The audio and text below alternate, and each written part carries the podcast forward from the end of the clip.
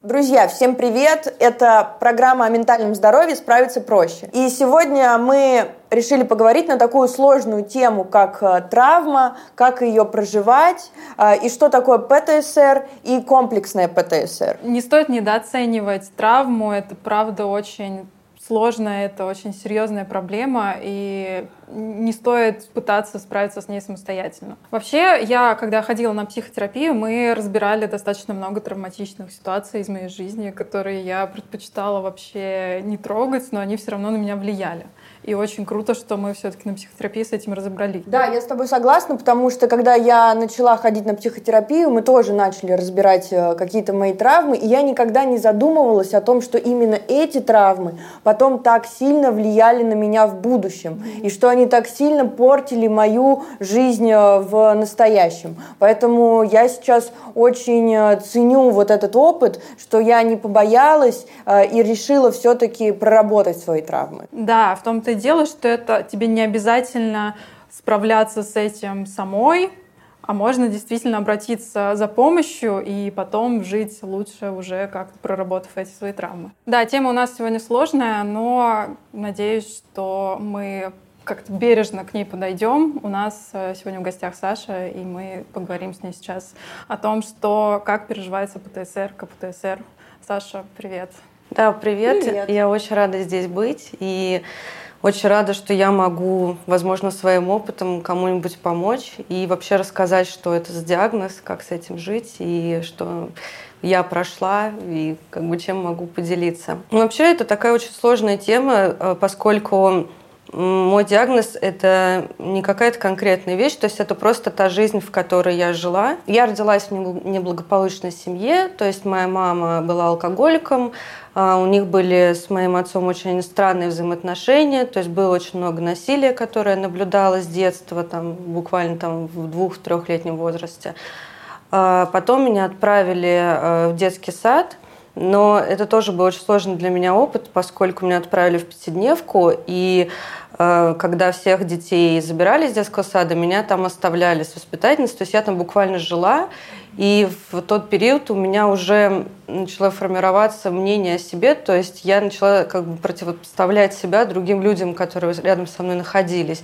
То есть я уже почему-то в три года понимала, что я недостойна любви, что я какая-то э, уродливая какая-то, ну, как бы кривая, то есть как будто вот все детальки ровные, а со мной что-то не так. Как бы поскольку я наблюдала уже в детстве очень много сцен насилия, это э, на меня очень сильно повлияло, и я как будто сломалась. И вот если лучше всего вот объяснить, что такое КПТСР, это такое ощущение, что ты в какой-то момент ломаешься, и внутри тебя начинает э, что-то вырастать, то есть как какое-то дерево, например, немножко кривое, и оно начинает замещать потом собой всю твою личность. То есть ты на глубинном уровне чувствуешь себя э, сломанным, дефектным, и ты не можешь себя интегрировать в этот мир, потому что тебе кажется, что все вокруг не дефектные нормальные, а с тобой что-то не так.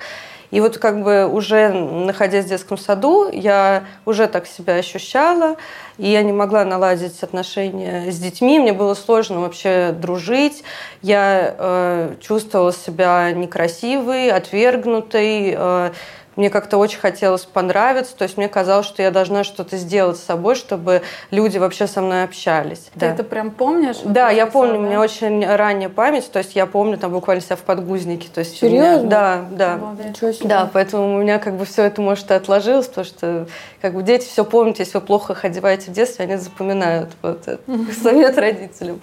Вот. Э, и, в общем, Получилось так, что да, как бы, поскольку у меня мама была с пограничным расстройством личности, она была алкоголиком, то есть она э, очень такую небезопасную среду создавала, плюс было насилие дома, то есть драки, то есть отец там бил мать, я это наблюдала все.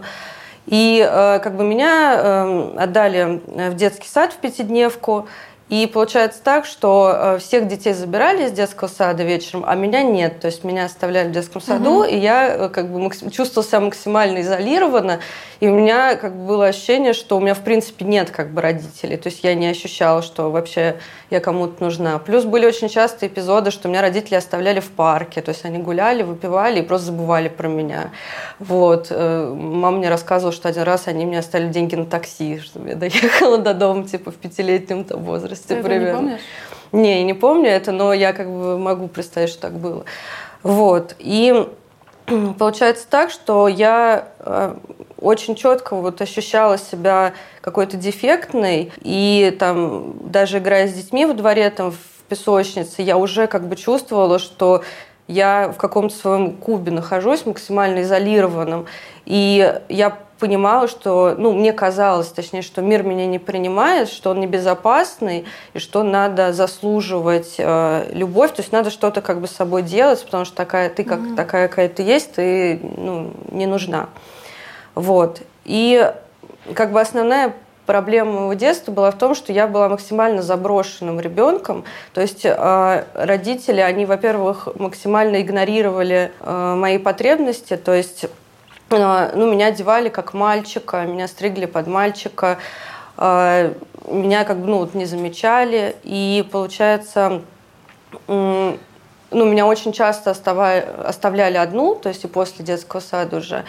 И э, был период, когда мы снимали жилье, и, э, в общем, арендодатель, ну, один из арендодателей, он, как я понимаю, э, приезжал, наверное, проверять квартиру. В общем, мне было тогда 5 лет. И э, тогда меня, ну вот э, на почве того, что я осталась одна в квартире, в общем, э, произошла попытка изнасилования меня вот, этим арендодателем. Э, и что меня больше всего удивило в том, что я ощущала, вот сразу в том возрасте, я помню, что я ощущала очень сильную вину, и мне казалось, что я вообще его спровоцировала в пятилетнем возрасте, и что э, я чувствовала себя очень грязной, потому что мне как бы ну, я его не отвергала, типа. И это очень большая проблема многих жертв насилия, что э, есть очень много вины к себе, и ты найдешь сто пятьсот причин, почему ты была виновата, и ни одну причину, почему этот человек как бы не очень корректно себя вел. Mm-hmm. Вот. Ну, вот говорят, что такие люди реагируют на заброшенных детей, которые вот, ну, которыми не занимаются, и как-то они интуитивно считывают, что как бы ребенок не находится в безопасности, и можно что-то сделать. Вот. И, соответственно, уже как бы там в 6 лет, в момент, когда я пошла в школу, я уже была с таким замечательным багажом, да, как бы собственных, как бы, да, травм. И как бы я на глубинном уровне продолжала чувствовать, что я ну, как бы отделяю себя от всех своих остальных одноклассников, и мне было очень сложно э, встроиться в школьную жизнь, потому что, во-первых, я постоянно ожидала, что в мою сторону будет какое-то насилие, что э, я, скорее всего, меня все ненавидят, и мне было очень стыд, за себя стыдно. То есть мне просто как бы стыдно было жить стыдно было быть собой. А ты общалась с кем-то в школе? У тебя получалось как-то? В общем, вот я пошла в первый класс, и для меня это было достаточно тяжело, потому что у меня была какая-то очень силь... было очень сильное желание получить любовь, поскольку я ну, нигде не получала ее. И мне очень важно было быть принятой. Я была очень открытым ребенком и очень таким доброжелательным. Э, таким, не знаю, ну вот прям на распашку. Вот. И я думала, что вот в школе я смогу как бы получить вот эту валидацию, получить какую-то дружбу, но сложность была в том, что я как бы была внутри сломана, и я не могла строить нормальную коммуникацию с людьми, потому что я уже думала, что они меня не примут, и э, я не могла поверить в то, что я могу кому-то понравиться. То есть это очень странная гонка. С одной стороны, ты хочешь получить любовь, ты хочешь с кем-то подружиться, с другой стороны, ты отвергаешь всех людей, которые с тобой общаются, потому что тебе кажется, что они ну, опасны и причиняют тебе вред. И, ну, по сути, так оно и получилось. Скорее всего, просто потому что моей психике нужно было продолжать проигрывать этот угу. сценарий, и я не могла выйти из этой матрицы. Угу. То есть я не могла дать себе любовь или принять любовь, я могла только проигрывать эту травму отвержения, травму какого-то насилия в свою сторону.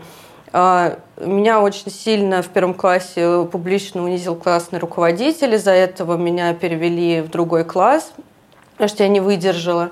Просто у меня были сложности с ее сыном, конфликт, и она решила собрать всех вокруг меня, весь класс, и сказать, там, кто будет с Сашей теперь дружить там, после этого. Да.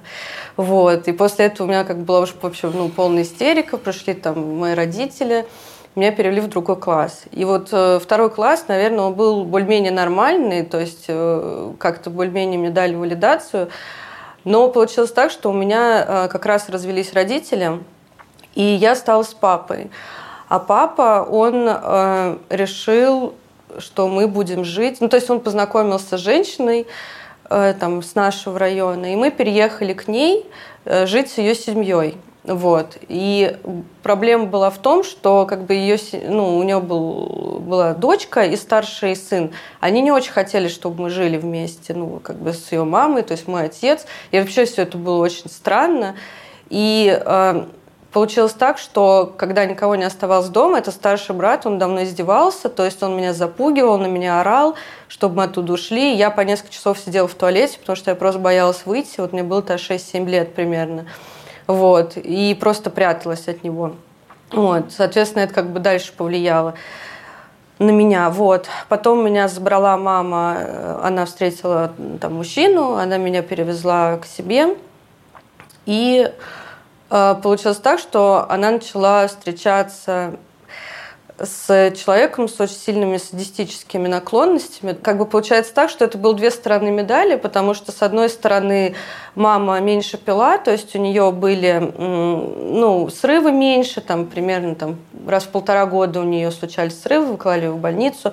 И это тоже было очень тяжело, потому что, когда у мамы начинались срывы, поскольку у нее ну, пограничное расстройство личности, то э, это было очень сильно эмоционально, мне было очень тяжело за этим наблюдать потому что она сбегала куда-то, э, ее могли сбить, то есть она могла mm-hmm. куда-то убежать. Один из самых э, сложных для меня эпизодов, он был как раз вот в районе второго класса, когда у мамы был э, очередной запой, она в этот момент обычно скрывалась у прабабушки, и э, я вместе с ней тогда это делала, вот, и получилось так, что, в общем, она на какой-то момент отлучилась на кухню. Я пришла на кухню и увидела, что у мамы в руке нож, и она наносит себе ну, как бы вред, то есть причиняет вред. И для меня это было очень сложно. Во-первых, чисто физически это очень тяжело видеть в любом возрасте, там, в семилетнем тем более. Во-вторых, ты не можешь ничего сделать, и ну, ты испытываешь какую-то вину за это, потому что как будто ты должна спасти человека, но при этом mm-hmm. ты чисто на физическом уровне, ну, не можешь даже подойти, что у тебя очень страшно. Вот. Такие эпизоды случались периодически, но вот э, в том возрасте тоже на меня очень сильно повлияло. А как в подростковом возрасте у тебя была жизнь? Основная сложность, с которой я сталкивалась, с тем, что у меня не было периода в жизни, который был бы счастливым. То есть у меня не было продыха. То есть у меня не было ни одной сферы в моей жизни, где я бы была счастлива или где меня не травмировали. То есть э, особенно когда мы переехали вот к моему первому отчиму, я поняла, что я боюсь идти в школу, потому что я знаю, что меня там будут булить, надо мной будут издеваться, и просто до трясучки страшно зайти в класс, потому что ты понимаешь, что на тебя будут все смотреть, что у тебя обязательно начнут забирать вещи, и ты должна быть в боевой готовности постоянно. И при этом ты также боишься идти домой, потому что там отчим, который будет тебя избивать. И мама меня не спасало от этого. То есть мама уходила в другую комнату каждый раз, когда он меня избивал. Причем очень странные были причины, ну типа там плохо вымытая посуда или неубранная комната и так далее. Этот момент, он как-то типа включил во мне такую штуку, что как будто никто как бы мне не поможет. То есть э, проблема была в том, что я вообще не чувствовала, что я имею право жить, и вообще, что я живая, и вообще, что люди вокруг замечают, что мне больно. Потому что как бы с детства мои потребности игнорировались. То есть я не хотела одеваться как мальчик, я не хотела, чтобы меня коротко стригли. Я ну, хотела, чтобы ко мне проявляли там какую-то любовь. То есть я не хотела оставаться там одна в детском саду и спать с какой-то воспитательницей и просто видеть, как других детей забирают их родители и как бы ну, ощущать себя каким-то дедомовским ребенком.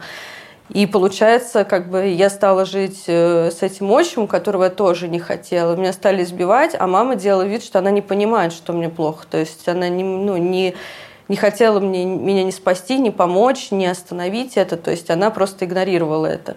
Причем э, папа делал то же самое. То есть даже в разводе он не помогал. Потом, да, получилось так, что я сменила еще одну школу. То есть у меня было ну, много я много сменяла школы, и в каждой школе я становилась объектом для буллинга. Я очень много думала, почему это произошло, потому что очень сложно. То есть, когда ты помнишь себя даже маленькой, там, ну, в 6 лет, 12 лет, тебе очень сложно понять, что ты была ребенком. То есть кажется, что ты уже родилась взрослой, и ты как бы спрашиваешь себя как со взрослой. То есть невозможно понять, что ты как бы была ребенком. Поэтому мне было очень сложно понять, когда я думала, почему меня булили в школе, ну, в школах во всех, что это тоже делали дети.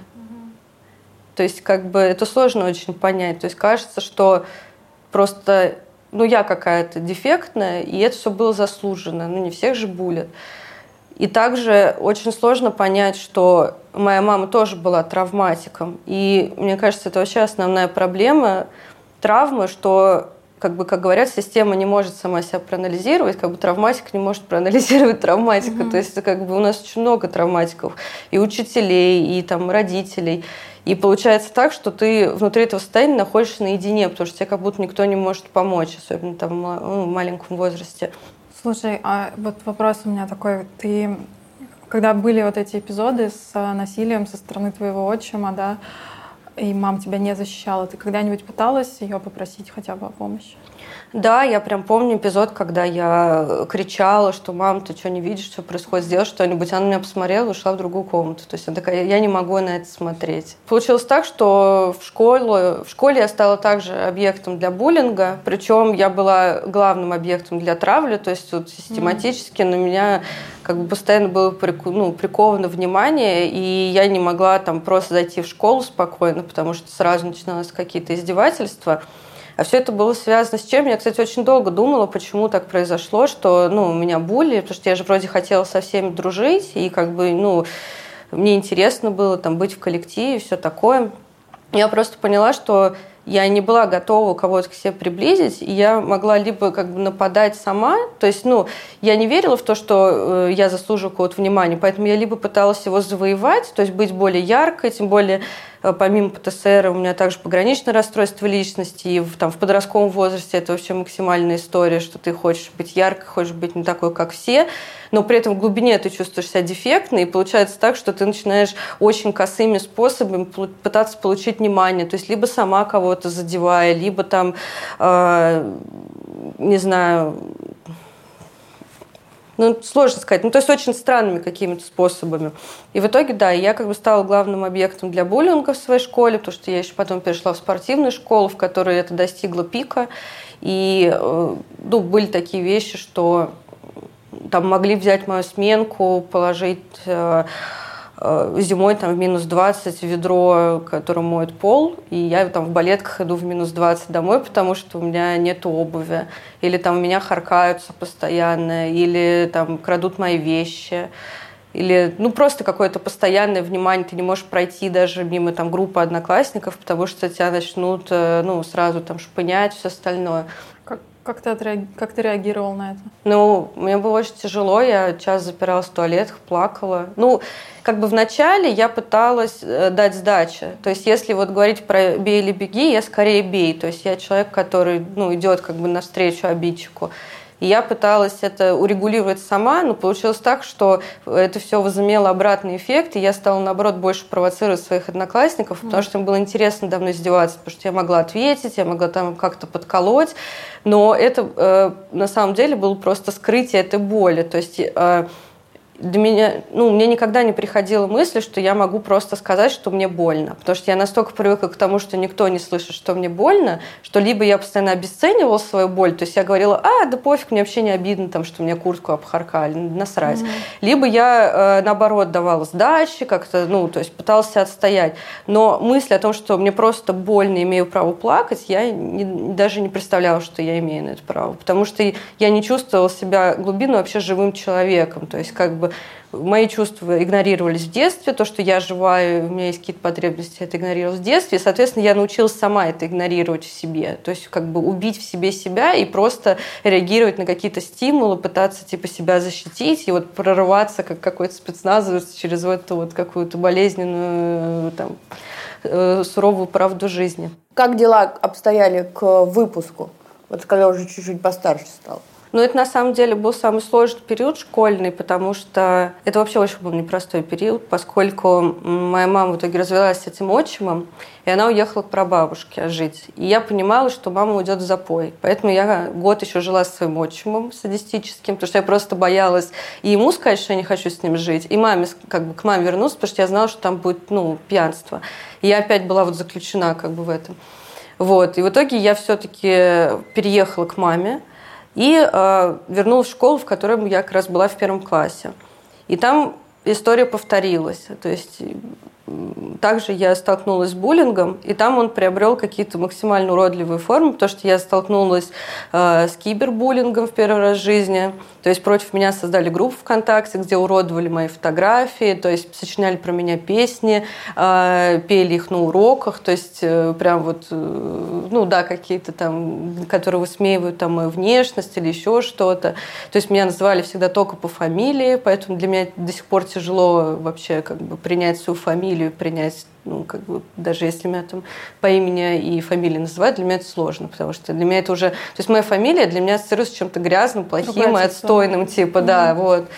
И э, тогда был максимально сложный период, потому что, когда я вернулась домой, моя мама начала встречаться с новым мужчиной, с которым она познакомилась в больнице наркологической. Угу. Вот. И тогда еще была жива моя прабабушка. Как бы мама начала уходить в запои вместе с этим отчимом. Они меня стали оба страшить, пугать и мне угрожать. В общем, настал такой момент, когда мои одноклассники узнали про то, что моя мама пьет. А случилось так, что моя мама напилась, она гуляла по району, подошла к моему однокласснику и сказала, а вы знаете, я буду у вас новым учителем литературы скоро. Ну и, конечно, мои одноклассники с этого как бы люто угорнули, и в итоге как бы все узнали, что у меня пьющая мама. Получается так, что на фоне всего вот этого трэша а моя прабабушка умерла. Ну, то есть просто там... Это как раз был период, вот если вы помните, когда смог был в Москве, там, в 2010 году, да. Mm-hmm. Вот, она тогда свернула шейку бедра там и, в общем, осталась лежачей. Получилось так, что бабушка была лежащая, а мама была в запое. Она за ней, за ней ухаживала в запое. То есть я вообще не поняла, что происходит. А меня при этом булят в школе. То есть я... Ну, и всем вообще на меня пофиг. То есть мама постоянно была заключена в своих проблемах, поскольку она человек с пограничным расстройством. То есть я понимаю, что, ну, почему это. Я уже уже как бы находясь в терапии, понимаю ее систему как бы вообще мышления. Но получается так, что все спасали маму, а про меня все забыли вообще, что типа как бы такое ощущение, что меня родили и забыли, что я есть. И получается, что я всю жизнь справлялась с этими ситуациями сама. То есть меня никто не воспитывал. Я не понимала, как общаться с людьми, я не понимала. То есть э, да, всем было как бы пофиг на мою учебу, но при этом всем было пофиг на меня и вообще на то, как я живу и что со мной происходит. Когда прабабушка умерла, э, начался самый, один из самых сложных периодов в моей жизни, потому что это был как раз 8-9 класс. Э, моя квартира превратилась в притон местный. То есть э, в мою квартиру стали собираться все э, алкаши с всего района. Угу. И в какой-то момент у нас просто уже был выбит замок, и просто любой человек мог зайти в нашу квартиру. И я тогда училась в школе. Я приходила домой, а, у меня фигачит бутырка на всю квартиру, у меня просто какие-то пьяные зэки, которые подходят ко мне и хотят познакомиться со мной. И я помню э, особенно тот момент, когда а, я начала баррикадировать свою комнату, то есть я начала заставлять там стульями и так далее, чтобы мне не выбивали двери. Вот. И я позвонила своему папе и говорю, пап, знаешь, ну, меня сейчас могут здесь убить, и как бы классно, если бы ты приехал. На что он мне сказал, что это твоя семья, и ты должна сама с этим разбираться, либо вызывай милицию. А я понимала, что я не могу вызвать милицию, потому что если вызову милицию, меня заберут в детский дом. А я не хотела в детский дом.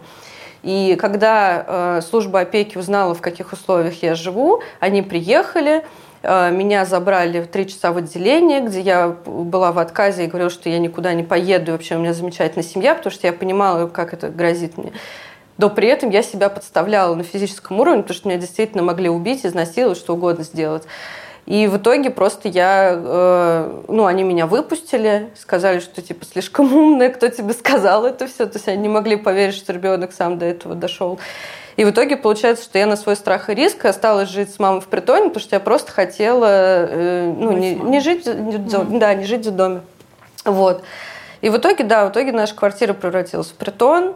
А, Бабушка помогла тем, что она мне вставила замок в дверь, но этот замок выбили почти сразу же, мне вставляли там ножи в двери, ну, то есть, э, то есть мама говорила моему отчиму, пьяная, там, ударь ее, там, типа, провоцировала его, чтобы он меня избил, mm-hmm. вот. А, а я не могла ничего сделать, никому обратиться, потому что меня заберут в дом, то есть мне приходилось все это терпеть.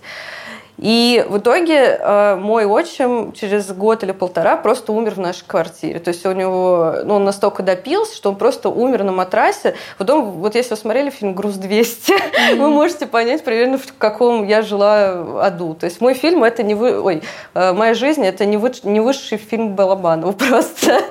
Сто процентов. Вот. И, в общем, э, а я тогда собиралась поступать в полиграфический колледж. Угу. Я хотела поступать в полиграфический колледж, я хотела быть редактором, работать в журнале, была моя мечта. Вот. И в итоге я просто ну, на все забила, потому что я уже ну, просто не могла это как бы выдержать все. И я ушла из колледжа, начала работать. И получается, как продолжала я работать в тех же условиях. То есть я э, работала, приезжала домой, там у меня притон, то есть мама ко мне постоянно приходит. Бывало такое, что, например, просыпаюсь, а у меня на кровати сидит зэк и хочет со мной познакомиться а я ничего не могу сделать. Ну и типа, как бы, и меня каким-то чудом, наверное, пронесло, что со мной там ничего не случилось. При этом я была очень бойкая, я давала им как-то отпор, я как-то пыталась строить, но это был уже такая ПТСРная симптоматика, когда ты просто какие, находишь себе какие-то ресурсы, чтобы это сделать. Мама уже как бы, поскольку у нее все периоды ее запоя становились меньше, ну, точнее, чистых периодов становилось mm-hmm. меньше, она уже начала встречаться с э, мужиком из этой тусовки, ну, то есть уже вот, которая к нам приходила. И э, этот э, мужик, он был уже такой супер прожженный, типа такой крутой зэк, вот. И э, у меня как раз тогда начался такой тусовочный период, потому что я просто не могла выдерживать как бы эту реальность, и я просто начала тогда тусить, то есть у меня тогда все было, все, что только, только возможно.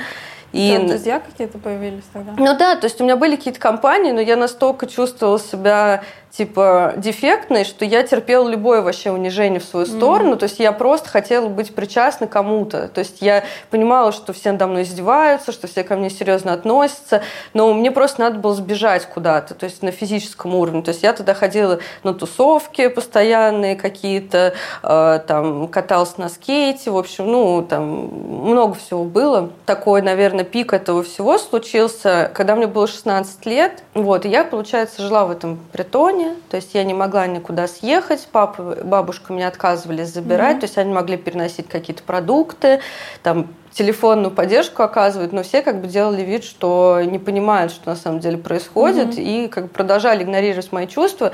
И, соответственно, я себя убеждала в том, что, наверное, я этого заслуживаю. Заслуживаю буллинга, заслуживаю жить в притоне, ну, то, что я как бы такая второсортная, и типа, что поделать. Вот. И, в общем, вот в период этих всех тусовок э, в один раз я причем я, кстати, мне кажется, просто тогда пошла гулять в парк, то есть не, не было это какой-то тусовка, да. В общем, один раз я пошла гулять в парк, и это было где-то 11 часов вечера, возвращалась домой, э, была ночь, э, шел э, такой проливной дождь, угу. прям как в фильме. Вот. Я шла, что-то в своих мыслях вообще, абсолютно типа расслабленная, и заметила, что за мной э, идет мужчина. Ну, я как бы так приостановилась, вынула один наушник, ну, думаю, окей, пусть он там пройдет вперед, пойду дальше. Вот. И я пошла дальше и смотрю, что он продолжает как бы за мной идти. Я остановилась, он останавливается. А там получается так, что у меня, там, где я жила, у меня было две улицы параллельные. И та улица, по которой шла я, там с одной стороны была промзона, а с другой стороны жилые дома. То есть она такая, ну, частично как бы заблокированная. Я, в общем, начала делать вид, что я разговариваю по телефону, взяла трубку и начала там махать, типа как будто меня встречают идти быстрее. В итоге он все равно продолжал за мной идти. В итоге я уже почувствовала, что что-то не так. Я резко побежала, и он побежал за мной. Угу. И он меня догнал и сказал, ну все, давай, пойдем прогуляемся. Он достал а, оружие, засунул мне пистолет в карман жилетки вот сюда и сказал, типа, ну, сейчас будем общаться. Ну, это на самом деле непередаваемые эмоции, но не, не советую никому попробовать такое. Мы с ним стали идти, но я стала сразу что-то придумывать, что типа там ой, знаете, у меня спит ВИЧ, вообще угу. я там полуумирающая, вообще вам не нужна. А он мне начал затирать, что типа мне не нужен от тебя секс, типа просто, ну, типа, пойдем. Вот, в итоге мы дошли, я его спросила, типа, почему я, что случилось. Он сказал, что ты должна кому-то денег, здесь тебя показали, из машины тебя показали, и типа сейчас я буду делать с тобой то, что тебе не понравится. Но прикол был в том, что я не должна была никому денег. Mm. Абсолютно. И вот мы стояли, и ну, меня все трясло, типа я не знала, что делать. И просто повезло, наверное, что мы были около моего дома. И я ему сказала, а пойдемте ко мне домой, у меня водка есть. Mm-hmm. И он такой, ну пошли. Я не знаю, как я это придумала. И мы пошли вместе, то есть он говорит, ну только без шуток. И мы вот шли вот так с оружием, то есть я просто, у меня все тело сжималось, потому что я прям чувствовала вот это дуло пистолета, это очень стрёмно. В итоге мы дошли до ну, подъезда, поднялись э, на лифте до моей квартиры. И я почему-то тоже сгенерировала это на ходу. Я сказала, вы типа подождите, у меня собака сейчас залает, я сейчас первая зайду. Угу. И я зашла, резко закрыла дверь, начала орать, мама, у меня тут насильник со мной пришел, пожалуйста, сделай что-нибудь.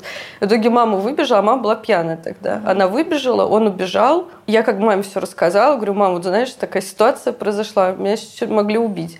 На что она начала на меня орать и говорить, нехрен, блин, шляться вообще, и ты вообще тупая. Mm-hmm. И то есть на меня, в общем, все наорали еще. То есть меня никто не поддержал. Я позвонила бабушке, и она мне сказала то же самое. Mm-hmm. То есть никто меня не поддержал в этот момент. Это было очень страшно, потому что очень сложно было осознать, что твоя жизнь может зависеть от одного человека. То есть ты вот живешь свою жизнь, ты чувствуешь себя может быть неуверенный, может даже второсортный, но ты чувствуешь, что ты можешь вечером гулять, что ты можешь куда-то пойти, да, и как бы твоей жизни хотя бы в этом плане ну, что-то не угрожает. Mm-hmm. А в этот момент у меня оборвалось, наверное, последнее вообще доверие к миру, потому что я ощутила, какая хрупкая моя жизнь, и как просто какой-то человек, которому забредет в голову там, со мной что-то сделать, может это запросто сделать, запросто просто вломиться в мои границы, и что как бы всем остальным людям тоже будет на это наплевать, и не найдется ни один твой близкий человек, который тебя поддержит еще. И после этого у меня началась мания преследования. Вот. После этого, да, я не могла полгода выйти из дома, потом, конечно, выходить ходить.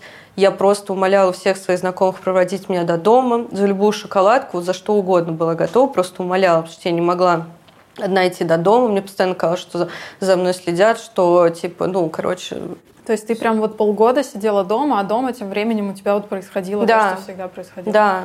То есть я, например, если мне нужно было куда-то выйти, днем, то я прям выбегала из дома и прям бегом, там, например, бежала до аптеки и обратно. То есть вот прям кардиотренировка, то есть я не могла даже пройтись нормально. То, то есть до этого у тебя был способ избежать физически не находиться дома, а сейчас ты как бы оказываешься...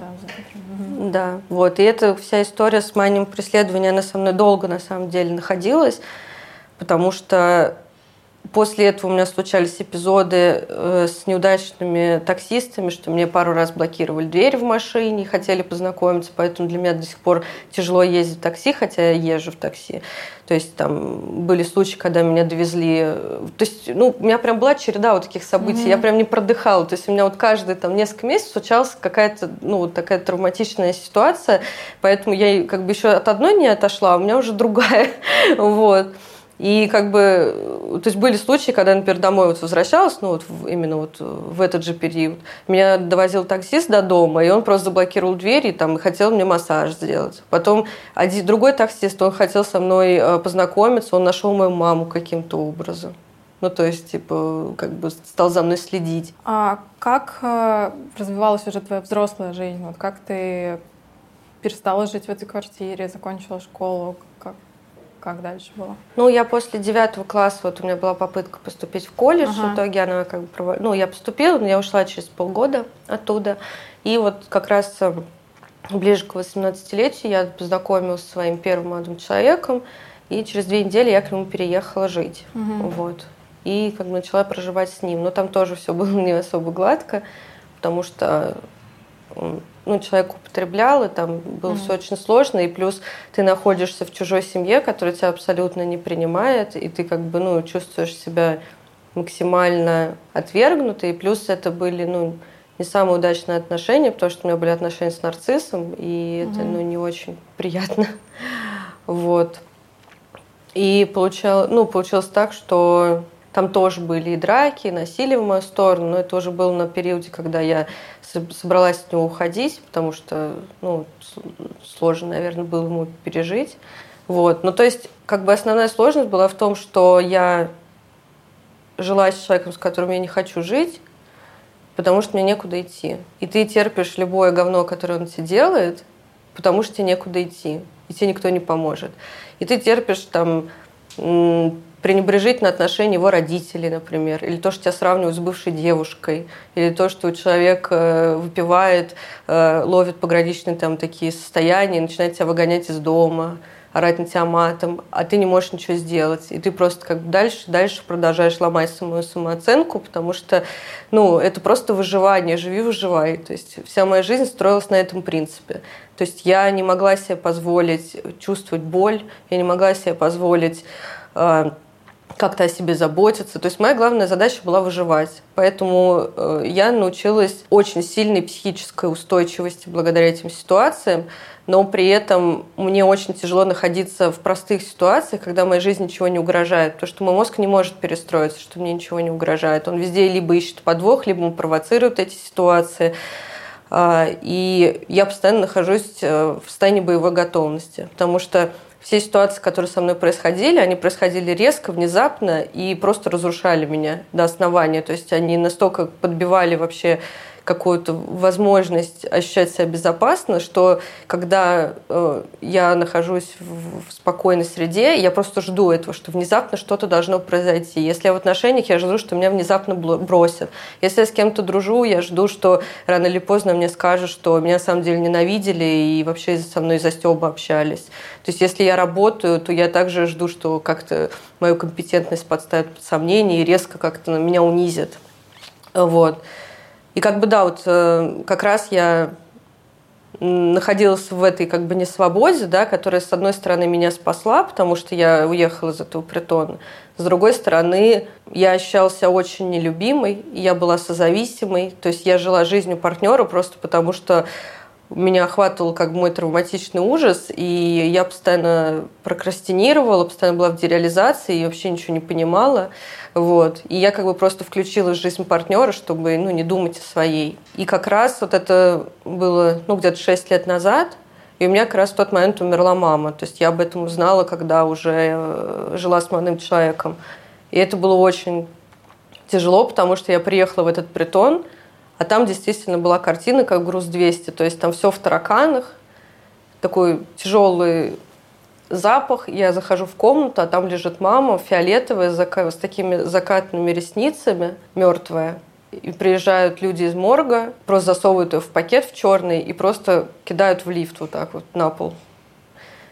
И вот, и как бы отвозят. И потом, когда были похороны, моя бабушка сказала, что ей очень тяжело со мной ехать на кремацию, поэтому я поехала с гробом одна с мамой на кремацию и своим молодым человеком. То есть бабушка, она была на отпевании, а на кремацию она меня решила отправить одну. И, соответственно, еще очень, кстати, интересная ситуация была, когда маму забирали вот сотрудники морга, к нам приехала сотрудница, которая организует похороны. Я не знаю, каким способом они находят людей, вот и так приезжают на вызов.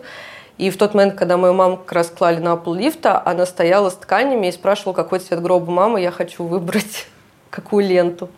Вот. Несмотря на то, что я с ней не виделась где-то год и так далее, мне это было очень больно, потому что я очень сильно ее любила, и я понимала, что ту жизнь, которую она прожила, ей было не просто прожить. То есть, во-первых, она была инвалидом э, третьей группы, у нее была парализована правая рука, потому что она в 23 года попала в автомобильную аварию, и она меня в 28 при этом родила. То есть после вот этого всего. То есть имея там зависимость, имея все остальное, я как бы могу понять ее жизненный путь, я могу понять, почему так все произошло. Просто, ну, это все очень было больно, то есть а было ПРЛ тяжело. у нее прям было диагностировано? У нее не было диагностировано, потому что на тот момент вообще как бы ну, такого диагноза, да, то есть ты дурью маешься просто как бы. И это сейчас, когда я уже прошла группу, я понимаю, что мой мама ПРЛ, потому что она по всем диагностическим критериям подходит, и плюс она была художником, творческой личностью, и как бы, ну, это все было понятно. Вот. И, в общем, да, и потом я, да, смогла как бы выйти из этих отношений, смогла переехать. Я тогда как раз начала э, потихоньку себя интегрировать как-то а как вообще выздоровление у тебя проходило? Ты а, вот сейчас сказала то, что группы ты прошла, ДБТшная, я так понимаю, да? А вот расскажи, как э, ты вообще пришла к тому, что э, решила пойти к психотерапевту, вот в свой вот этот вот путь? Вообще, несмотря на то, как много мне давалось свободы, потому что в любом случае когда ты живешь с родителями, у которых зависимость, это ну, определенная свобода. То есть ты вправе распоряжаться своей жизнью, как ты хочешь, ты можешь тусить, ты можешь что угодно делать, но любви и внимания ты не получишь. То есть есть побочный эффект этой свободы. Но по какому-то стечению обстоятельств я всегда знала, когда остановиться. И я всегда умела себя спасти. И я всегда хотела себя спасти. И когда я вышла из череды вот этих событий, то я просто дорвалась до терапии. То есть я действительно хотела терапию. Не знаю почему.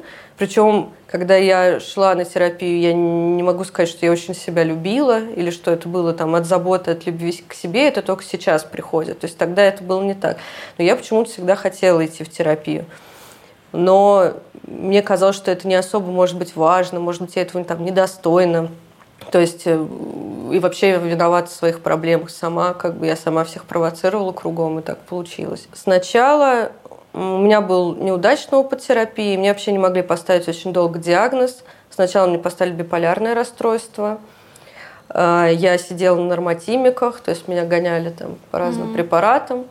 Потом э, терапевт засомневалась, она мне поставила тревожное расстройство либо пограничное расстройство. В итоге я сменила терапевта, и уже вот как раз, э, когда я сменила, мне поставили КПТСР, комплексное посттравматическое стрессовое расстройство, и пограничное расстройство. Вот. Но я думаю, что мое пограничное расстройство отгуляло свое, наверное, до 18. Думаю, у меня как бы есть еще какие-то там черты болезненные, с которыми я справляюсь, но там основная, наверное, масса уже прошла. Вот. И э, я начала ходить на э, DBT-терапию, то есть я начала заниматься базовыми навыками психики, это навыки осознанности, навыки стрессоустойчивости, навыки межличностной эффективности и эмоциональной регуляции. Вот. Когда я в группе начала общаться с людьми, я поняла, во-первых, что я не одинока, и что мои чувства абсолютно нормальны. И, во-вторых, я начала э, понимать, вообще, что такое отделять свою травматичную часть от себя. Потому что смысл травмы в том, что ты не понимаешь, что это травма. То есть тебе кажется, что это просто ты такая. Вот ты родилась дефектная. Ну вот не повезло тебе в, это, в этом воплощении, в этой жизни. Ты родилась дефектная. Ты как бы не, была зас, э, не заслуживала принятия одноклассников, ты не заслуживал принятия родителей, ты не заслуживал принятия там, каких-то коллег. Ну, как твое представление, да? А, и, соответственно, ну, тебе просто кажется, что ну, ты не можешь с этим как бы ничего сделать. То есть, ну, просто это как данность нужно воспринимать. Когда ты идешь в терапию и начинаешь э, работать с навыками, и начинаешь вообще обсуждать это, ты понимаешь, что на самом деле это не ты, это вот это как раз твое дерево, которое в тебе уже разрослось полностью, и которое заслоняет тебе вообще как бы взгляд на саму себя. То есть на самом деле это твоя травма.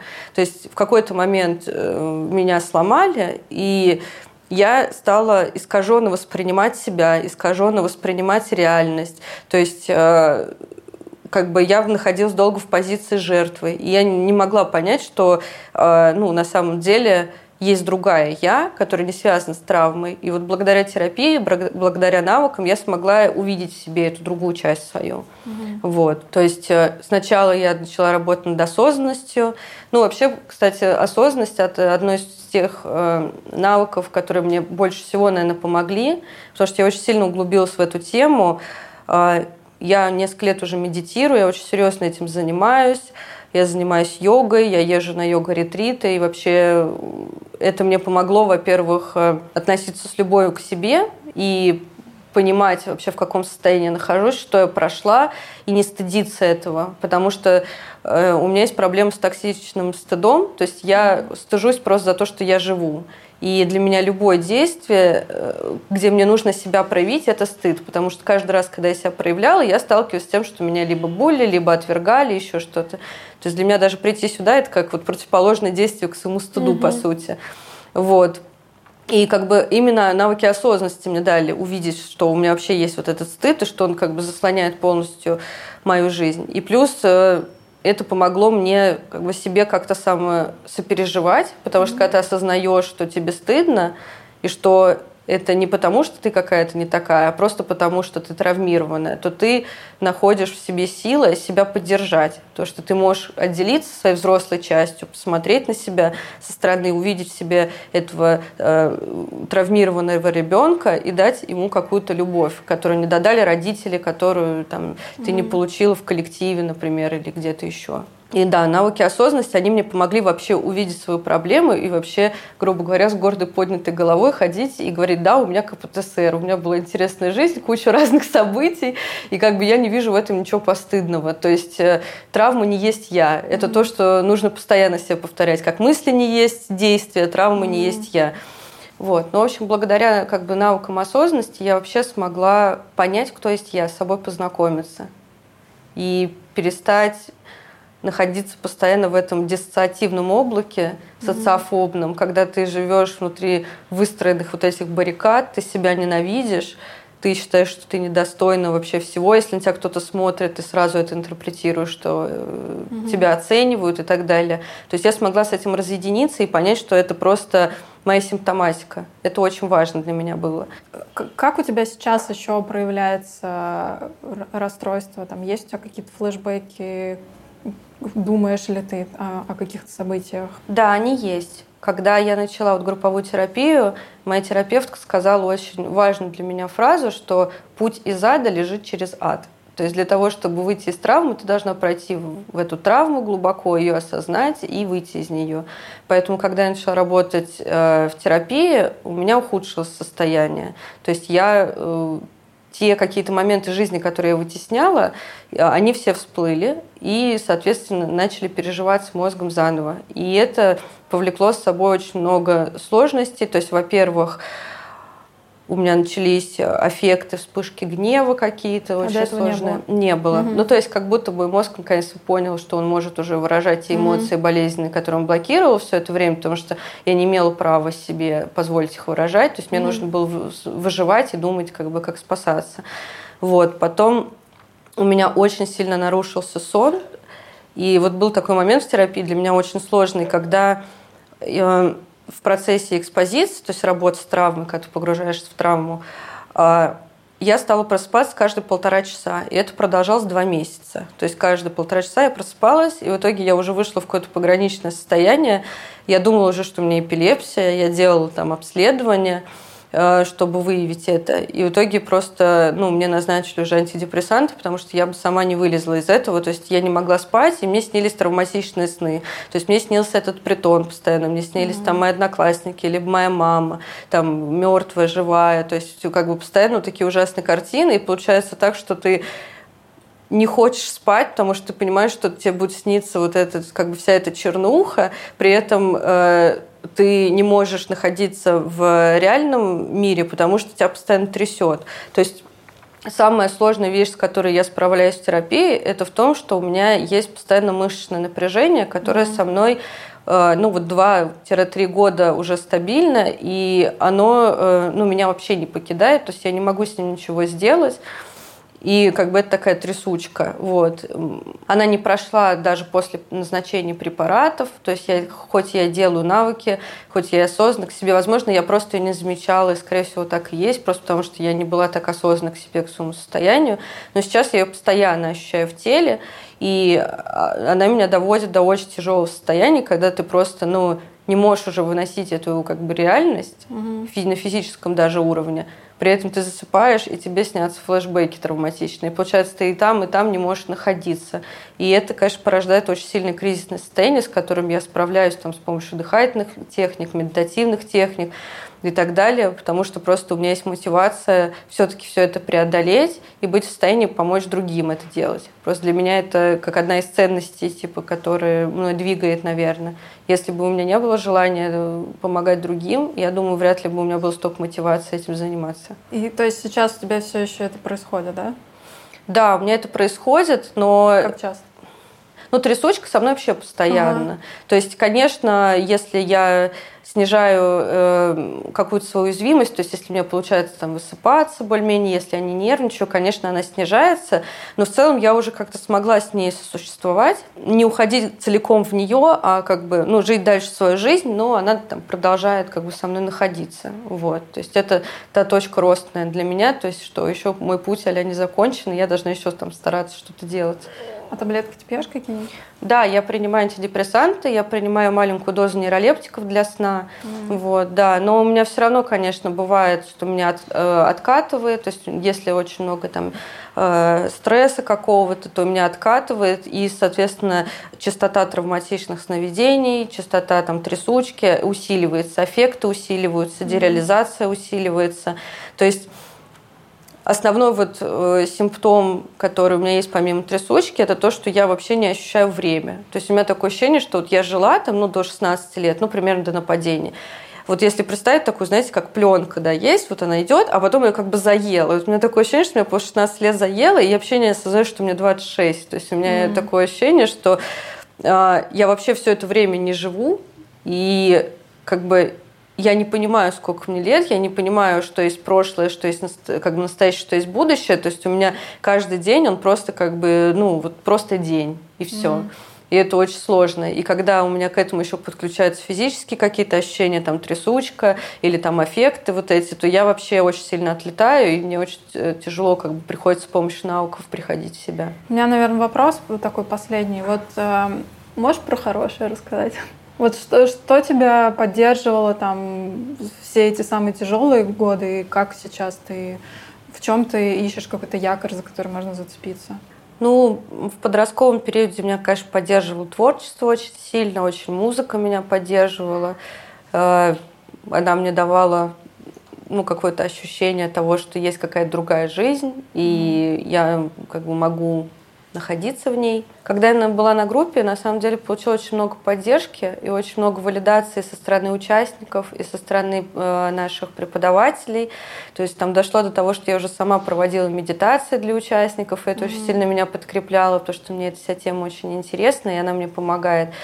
И вот как раз у нас был один из блоков, где мы выявляли свои ценности. И я поняла, что одна из моих ценностей – это быть доброжелательной, быть в коллективе и помогать другим. И, соответственно, я смогла как-то себя идентифицировать, вообще понять, кто я и что мне, ну, куда мне нужно двигаться.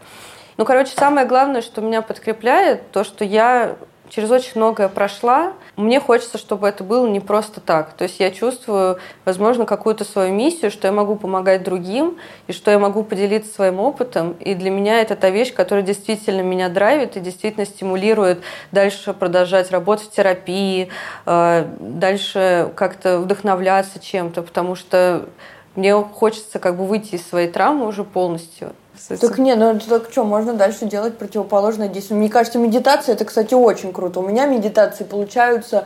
А... Вот ты сколько можешь медитировать?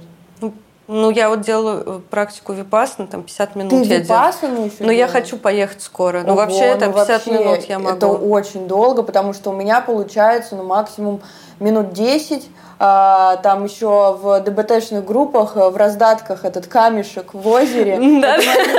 На дне озера, Да, да, да, это моя любимая практика, почему-то она... Типа ты камешек в озере? Да, ты представляешь... И ты падаешь на дно озера. на дно, и это тебе помогает а, осознать свою осознанность э, и э, сконцентрироваться на том, что, ну, на вот этих вот мыслях, которые именно происходят в данный момент, а не которые постоянно крутятся. То есть я камешек, и вода вокруг меня, вода это мои мысли или чего? Нет, короче, ты представляешь, то, что ты вначале... Э, давай ты расскажешь, у тебя это лучше получится. Ну, ты представляешь себя камнем, который да. падает на дно озера. Вот ты представляешь, что тебя ага. кинули в воду, и ты вот так падаешь как бы на дно озера и типа погружаешься. Да, и ты вот представляешь все свои ощущения, если бы ты был камнем. У тебя вода вот так как, как бы омывает. Но вначале там представление медитации, то, что ты как от лица камня смотришь, от лица камня, камень в лесу, смотришь на облака.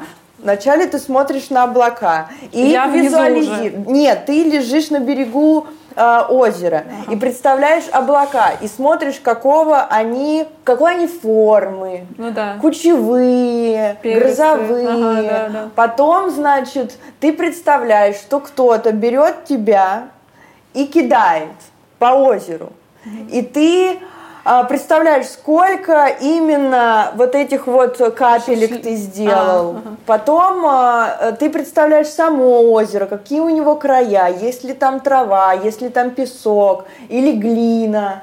Потом ты, значит, падаешь в это озеро и представляешь эту воду, какая, какая там вода. Потом ты лежишь на дне этого озера и вот представляешь себя э, целостным.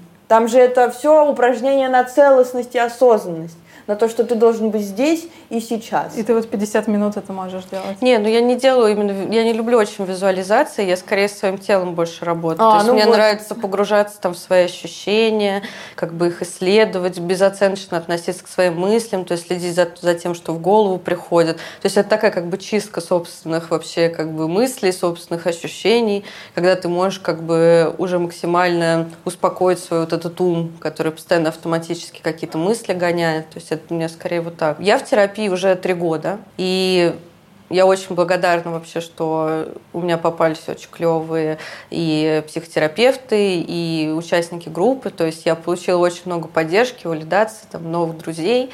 И, ну, во-первых, я смогла э, отчасти принять и полюбить себя, понять, что я не есть травма, соответственно, отделиться как бы от эм, этих э, состояний и научиться себя самоподдерживать. Потому что мне никогда не приходило в голову, что, оказывается, имею право на поддержку и еще при mm-hmm. этом сама могу ее дать. Потому что, да, это, конечно, грустно, что родители не смогли мне дать э, той любви, которую я хотела, что я часто сталкивалась с каким-то насилием, но когда ты открываешь источник любви в самой себе, э, ты на самом деле ощущаешь себя намного более полноценной, чем если источник находится в ком-то другом, потому что тогда ты зависима очень сильно от партнера, от родителя. А так ты можешь постоянно напитываться от самой себя. И вот как раз э, у терапии она мне помогла понять, что я всегда могу дать себе то, что мне необходимо. И ту же поддержку, и ту же любовь, и баловать себя, и идти на какие-то авантюры, на какие-то приключения, что как бы я достойна существовать, вот, и что как бы да, я прошла через такой путь, но это сделало меня сильнее, это сделало меня такой, какая я есть, поэтому я научилась э, относиться с благодарностью на самом деле ко всему тому, что мне дала жизнь. Потому что это очень сложно э, когда ты столько всего пережила, тебе очень хочется скатиться в такое состояние, типа, блин, меня жизнь так прям вообще со всех сторон, и за что мне это все, там, я не выбирала маму, не выбирала папу. Но это неэффективное поведение, потому что ты не можешь дать себе э, какого-то вот этого лучика солнца, какого-то счастья, если ты постоянно акцентируешь внимание на вот этом прошлом. И mm-hmm. как раз терапия, она смогла переломить как бы мое вот это мышление, к которым я привыкла быть. И я начала учиться ценить настоящий момент и делать свою новую реальность, в которой я уже не нахожусь в опасных условиях, в которых я могу э, строить ту жизнь, которая стоит того, чтобы жить. И как бы самой быть э, кузнецом э, своего счастья. Угу. Это было очень важно. Вот. Э, ну и плюс, конечно, навыки. Это вообще дико офигенно, потому что, во-первых, я вообще поняла, кто я такая, что мне вообще нужно, как бы какие у меня есть особенности, восприятия всего остального. Во-вторых, а, ты уже не можешь себя чувствовать так потерянно, когда у тебя есть навыки. Потому что когда тебя там выносят, ну, как бы у всех, у любого человека, неважно, там, прошла терапия, не прошла, все бывают там плохие дни, когда тебя mm-hmm. там вообще может что-то очень сильно вывести. И вот раньше я вообще не знала, что с этим делать. То есть сейчас у меня всегда есть какая-то палочка-выручалочка, и мне уже не нужен там какой-то родитель или там какой-то человек рядом, я могу это сделать сама. Это тоже очень круто. То есть, например, как бы то противоположное действие, это одно, один из навыков DPD, который я постоянно делаю, то есть если ты боишься, то иди, если тебе стыдно, то открывайся, то есть mm-hmm. вот, он меня уже привел к тому, что я э, в этом году одна там первый раз полетела на самолете на ретрит. Да, вот, то есть и как бы это круто, потому что это делает твою жизнь, то есть, возможно, у меня бы не было такой жажды жизни и такой жажды дать себе вот это все э, позитивно, если бы я столько не пережила, то есть и как бы я действительно умею ценить момент хороший, который выпадает, потому что чтобы понять, что а, ну, чтобы понять, что этот момент хороший, надо пройти через много плохих моментов, чтобы начать ценить эту жизнь и действительно к ней трепетно относиться.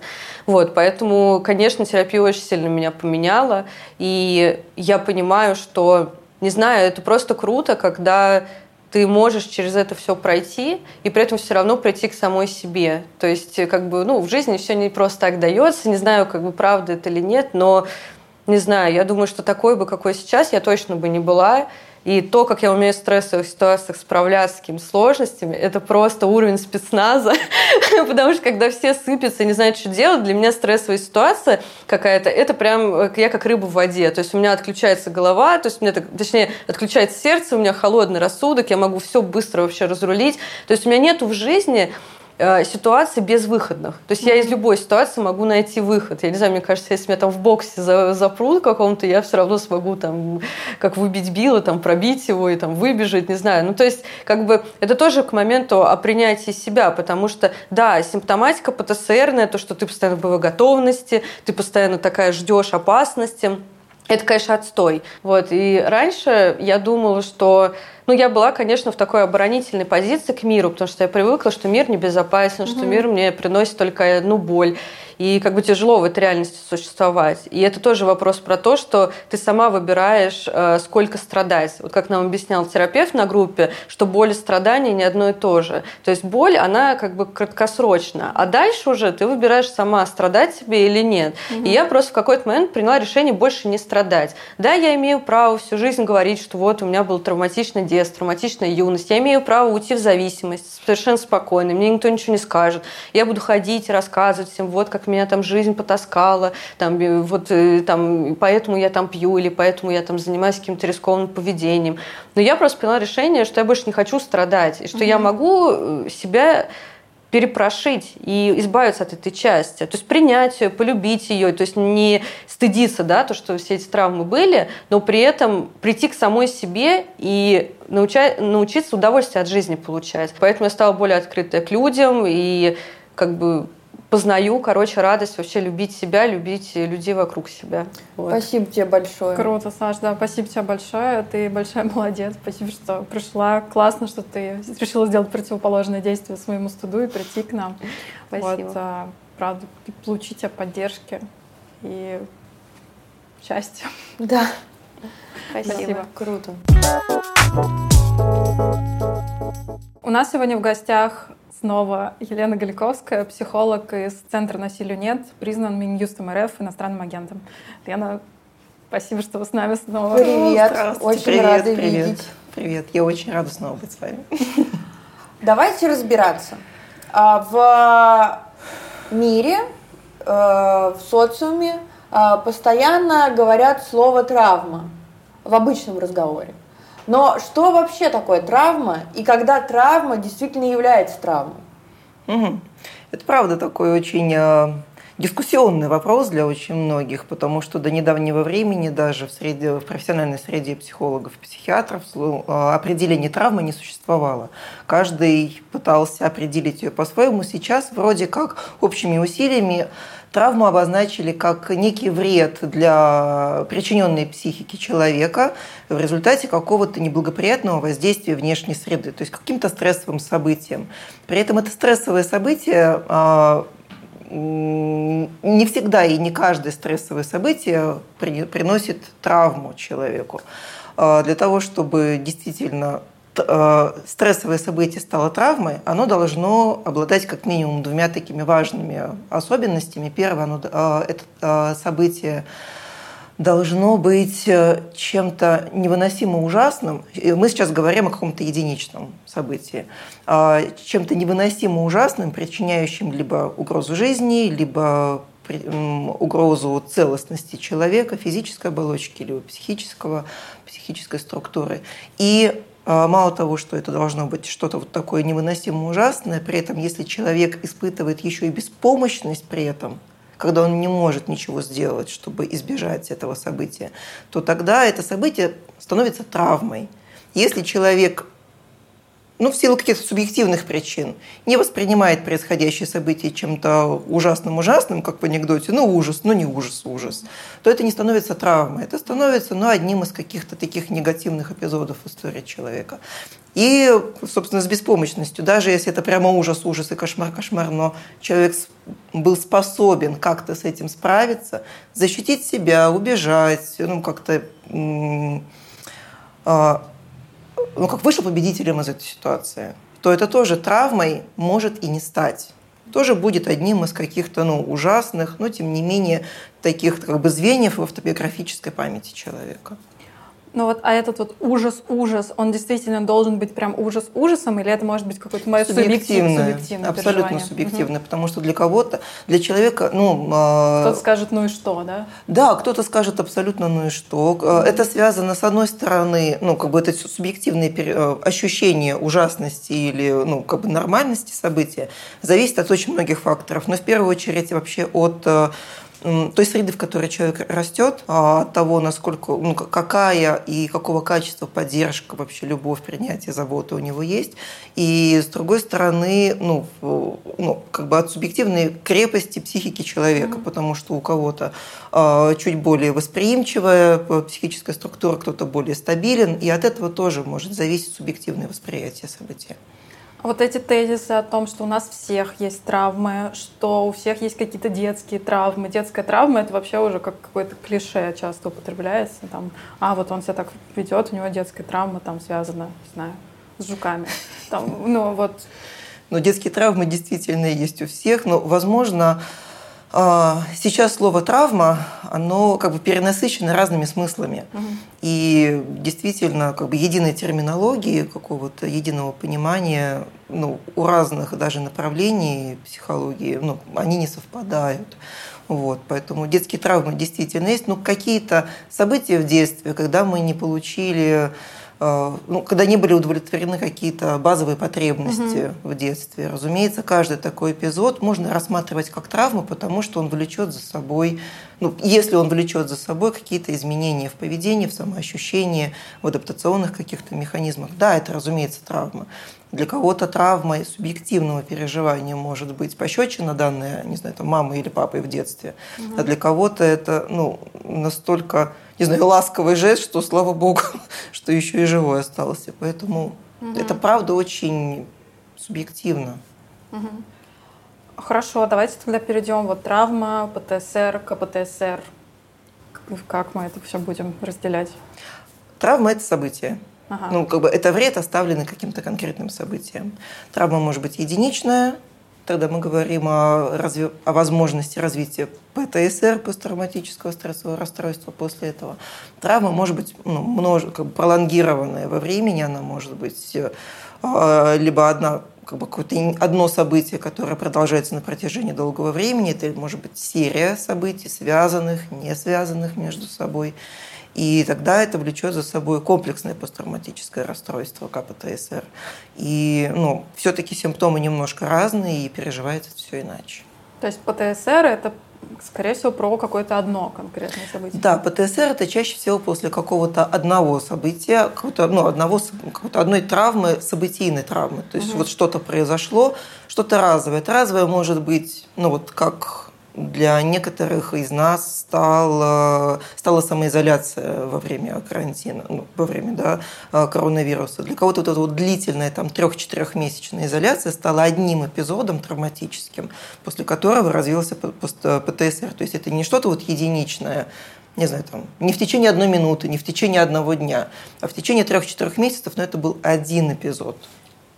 А для кого-то это может быть серия эпизодов. ПТСР развивался у людей. Вот сейчас был всплеск вот этого ПТСР после самоизоляции? Да, было. Вау. Ну, потому что самоизоляция – это такой очень сильный триггер, который угу. отбрасывает ну, каким-то еще более давним ну, событиям и травмам. И это может стать либо сам, сам по себе, само по себе самоизоляция может стать травматическим событием. Mm. Оно может стать ретравматизацией для каких-то более ранних. ПТСР может э, случиться даже если, например, вот я читала какую-то статью давно а, жертв, которые а, выжили, например, а, при авиакатастрофе или при террористическом акте. Да. Это все накладывается на психику, получается, Конечно. и может образоваться ПТСР. Да, может образоваться ПТСР, при этом не у каждого, как бы не у всех участников этих событий ПТСР развивается. Опять-таки, в зависимости от субъективного восприятия, от опыта справления, ну, переживания этой ситуации и там, ну, разных факторов. В целом, как бы есть даже ну, в МКБ-11, в 11 редакции Международной классификации болезней, предлагают четкое разделение симптоматики ПТСР и КПТСР. Для ПТСР э, выделяют ну, как бы некий единичную ситуативную э, травматическую ситуацию, которая развивается дальше в течение, ну, от нескольких недель до 6 месяцев после произошедшего события может развиться посттравматическое стрессовое расстройство. И симптомы следующие. Это ну, а, навязчивое непрерывное повторение воспоминаний об этом травматическом событии, то есть его переживания. Это это мысли, сны, навязчивые какие-то, ну, ощущения того, что я все еще там. Это желание избегать этих мыслей, этих кошмаров, этих э, любых напоминающих вообще травма, это травматическое событие, обстановки, обстановки действий, э, не знаю, запахов, одежды, местоположений, чего угодно. Угу. И это э, такое особое состояние гипернастороженности, когда ну, как бы вся вся психика, как бы все, все существо настолько гипербдительно, что реагирует э, как бы чрезмерно на любой стимул внешней среды. Это ПТСР, симптом ПТСР. А, опять, они развиваются не сразу после травматического события, а спустя несколько недель и там, до 6 месяцев. Потому что есть такое же примерное состояние, которое наступает практически сразу – после травматического события. Но это острое стрессовое расстройство, которое ну, у подавляющего большинства людей ну, проходит, проходит само, само угу. да, с течением времени. А, при комплексном посттравматическом расстройстве. Все эти симптомы, значит, эти вот три группы, а, добавляются еще вот э, теми симптомами, о которых очень подробно рассказывала Саша да, наша сегодняшняя героиня, это невоз... Невоз... Ну, как бы эмоциональная дисрегуляция, невозможность и, ну, в целом, не то, что невозможность, но большие, большие трудности с эмоциональной регуляцией. Это большие сложности с выстраиванием и поддержанием отношений. И э, ну, разрушенный негативный внутренний образ себя – а как тогда отличить от ПРЛ? Потому что это э, очень, ну это, это очень, это, да, это, это очень, очень похоже. близко, да, это очень похоже. близко и действительно есть очень большие сложности с как бы с, с диагностикой, поэтому ну, как бы предполагают разные способы, как их можно разграничивать. Во-первых, э, как бы у ПРЛ может отсутствовать травматические эпизоды в детстве.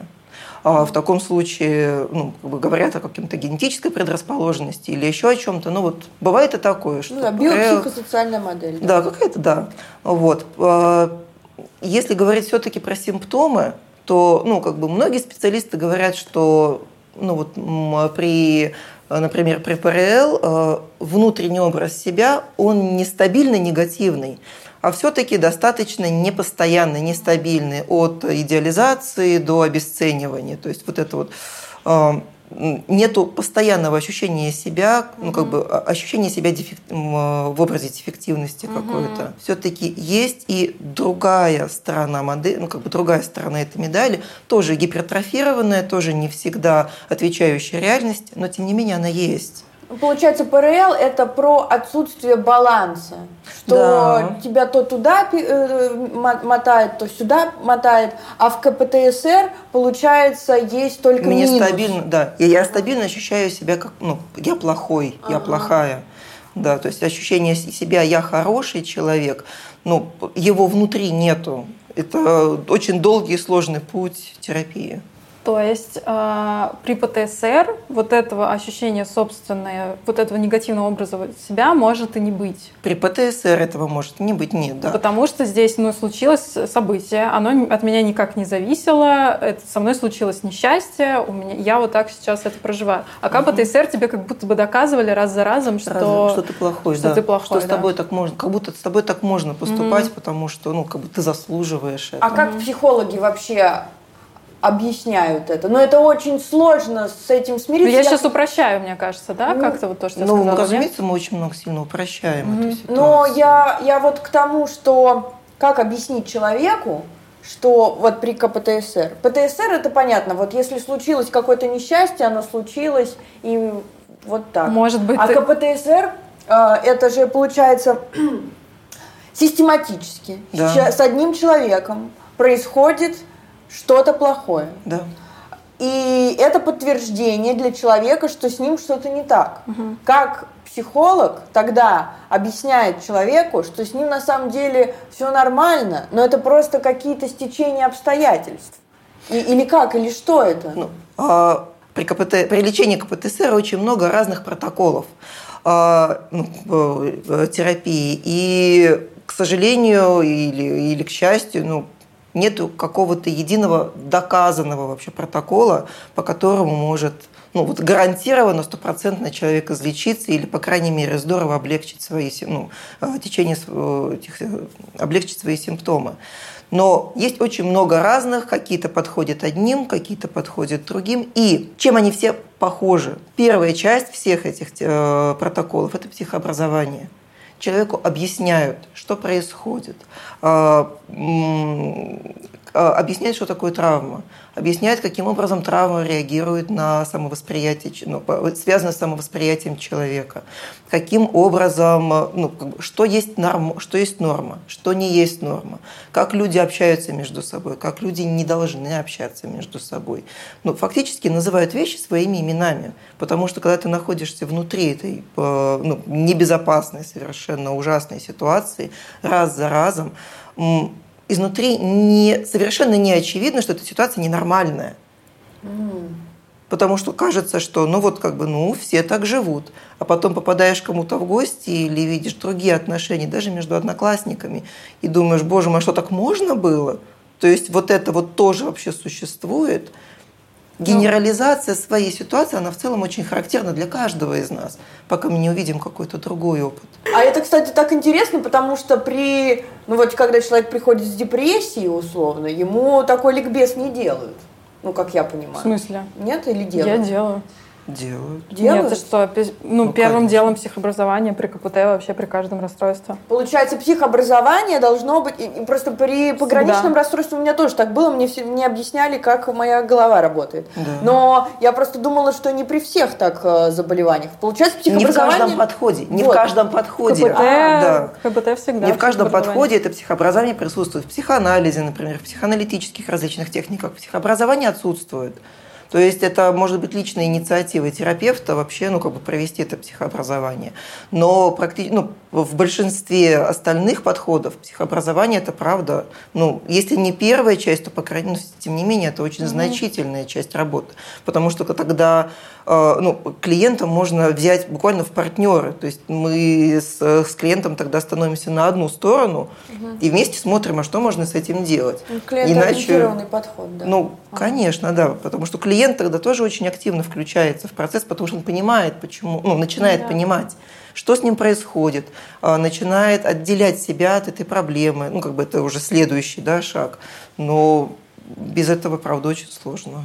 Ну, просто он должен понимать, что вы делаете с ним. Да. Ну, то есть э, я к тебе пришла, и вот что ты будешь со мной делать? Угу. Ну, объясни мне, что ты будешь Чтобы чувствовать делать. себя активным участником, да. а не человеком, над которым проводит опыт. Так э, из-за того, что отсутствует психообразование, и, ну, и вообще мало кто э, представляет, как происходит вообще поход к психотерапевту или псих, э, к психологу, то э, многие не думают, то, что нужно как-то, э, чтобы их просвещали. Просто реально, как в психоанализе, например, что-то там происходит, и все мимо тебя.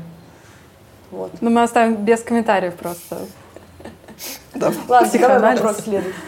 Ну вот, э, допустим, КПТСР, да?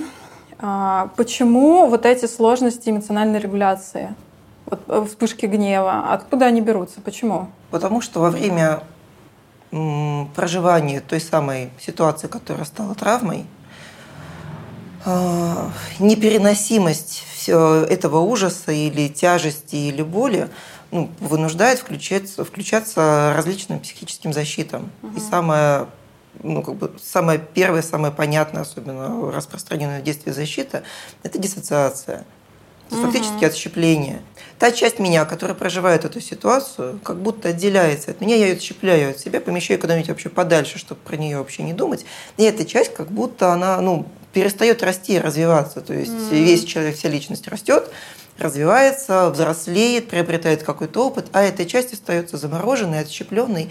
И поскольку ощущение этого непереносимого ужаса и беспомощности, оно, ну, тем не менее, в телесном опыте все равно зашивается, в телесной памяти, то возвращаться к этим событиям, а, ну вот как героиня рассказывала, проживать эту как бы травму, путь через травму лежит через путь к исцелению, да, лежит через травму. Это так нужно все-таки пройти. Но он заставляет вообще как можно глубже эту травму за, вообще засовывать, угу. прятать, ни в коем случае не возвращаться к ней, потому что все равно остается ощущение, что даже сейчас, даже спустя там какое-то количество времени, даже уже став взрослым человеком, имея какой-то опыт, я все равно не в состоянии буду справиться даже с воспоминанием об этой травме. Угу. Но на телесном уровне эта травма, как бы эта память остается. Бессознательным это все равно ну, накладывает свой отпечаток. И поэтому эмоционально остаются какие-то ситуации, которые эмоционально нас возвращают к той ситуации. Mm. Беспомощности, страха,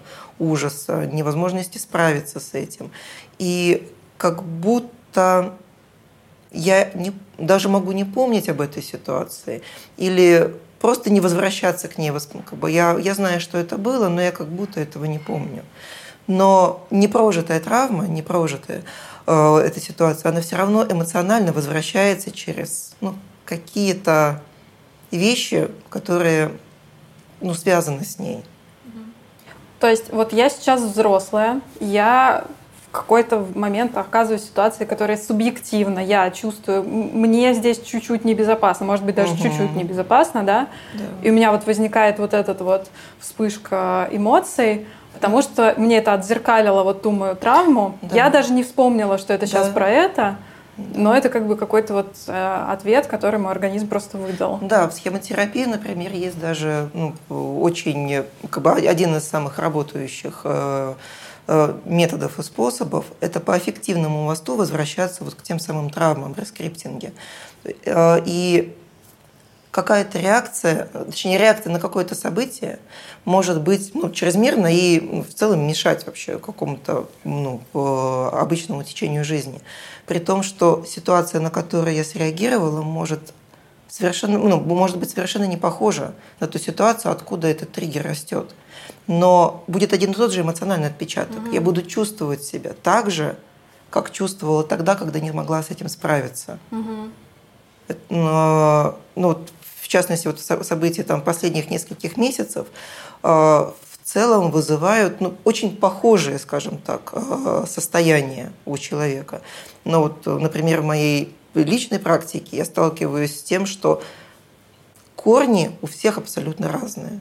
Когда вы себя чувствовали так же? И всплывают истории, совершенно не похожие на то, что происходит сейчас, и совершенно не похожие друг на друга. Угу. Но ощущение страха, беспомощности, несправедливости, изолированности, еще чего-то. оно возвращает каждого конкретного человека, каждого из нас в какую-то свою историю. Угу. И оттуда эти корни растут. И эти истории иногда совершенно неожиданные. Там люди могут говорить, боже, я даже и не вспоминал никогда mm. об этом событии. А оказывается, через столько лет оно могло вдруг ну, вот так вот возникнуть неожиданно от какой-то, ну вот, от геополитической вообще ситуации в мире. Вот было какое-то событие у меня очень давно. Я его да. даже вообще забыла. И сейчас, спустя кучу времени, меня что-то триггернуло, и я могу начать э, испытывать вот симптомы именно ПТСР спустя какое-то долгое время или нет? Нет, э, если э, речь идет о каком-то конкретном маленьком событии, ну, небольшом mm-hmm. травматическом событии, которое вы пережили, и в целом оно не, не сильно повлияло, скажем mm-hmm. так, на ваши адаптационные механизмы, это может быть ну, как бы одна из детских травм, которая прорабатывается в терапии. Угу. Если их достаточно, ну, как бы, если это целый ряд этих событий, этих травматических эпизодов, то ну, тут буквально каждый шаг выстраивается по, ну, по возвращению вот в эти травмы и про пережив... Э, переживание этих травм заново. Угу. Уже с опытом ну, какой-то успешной адаптации текущей жизни. А давайте поговорим про коморбидность. Вот какая, вот чаще всего КПТСР, оно с чем смешивается? Нет таких данных. Нет? Нет таких данных. Оно может быть смешано, ну, смешано абсолютно с разными историями. Вот, тому же КПТСР это, ну, как бы следствие многократных э, повторяющихся травматических эпизодов. И ну, разумеется, там возникает не только КПТСР. Чем раньше эти эпизоды, ну, как бы, чем э, с более раннего детства эти эпизоды идут, тем ну, больше вероятности того, что будут еще и какие-то другие расстройства личности. Но их может и не быть. Угу. А КПТСР это больше про расстройство? Ну, не, не Нет, КПТСР это не про расстройство личности, это все-таки про ну, оно откладывает, оно влечет за собой изменение личностной структуры, но в МКБ-11 оно не относится а к в DSM-5, по-моему, кстати, нет уже КПТСР, да? Нет, он появился а, вот-вот. То есть это такой... Еще не очень понимают, что это за диагноз. Вообще о нем заговорили в 90-х годах. А, в Америке и в Нидерландах. А, те, люди, как бы, те специалисты, которые прицельно работали с травмами, разумеется, с травмами, ну, деньги у нас и гранты, ну, не только у нас в целом, да, в мире выделяют в основном на оборонку, поэтому mm. работали с ветеранами, вернувшимися с, из различных горячих точек, а, с боевых действий. И при работе с ними в различных центрах по работе с травмами, с психическими травмами вдруг обнаружили, что ну, их, э, их поведенческие паттерны очень похожи на поведенческие паттерны людей, которые в жизни не были вообще в горячих точках, угу. которые не переживали никаких катастроф, которые, ну, которые ну, жили свою обычную жизнь и в целом за пределы своего района даже не выходили никогда. Вот эти вьетнамские флешбеки, как э, да. вот выражение такое. Да-да-да, вот эти вот вьетнамские флешбеки вдруг обнаружили, ну, как бы, ну, специалисты начали замечать их у людей, которые жили обычную свою мирную жизнь. Угу и, ну, о чьей жизни вообще мало что было известно.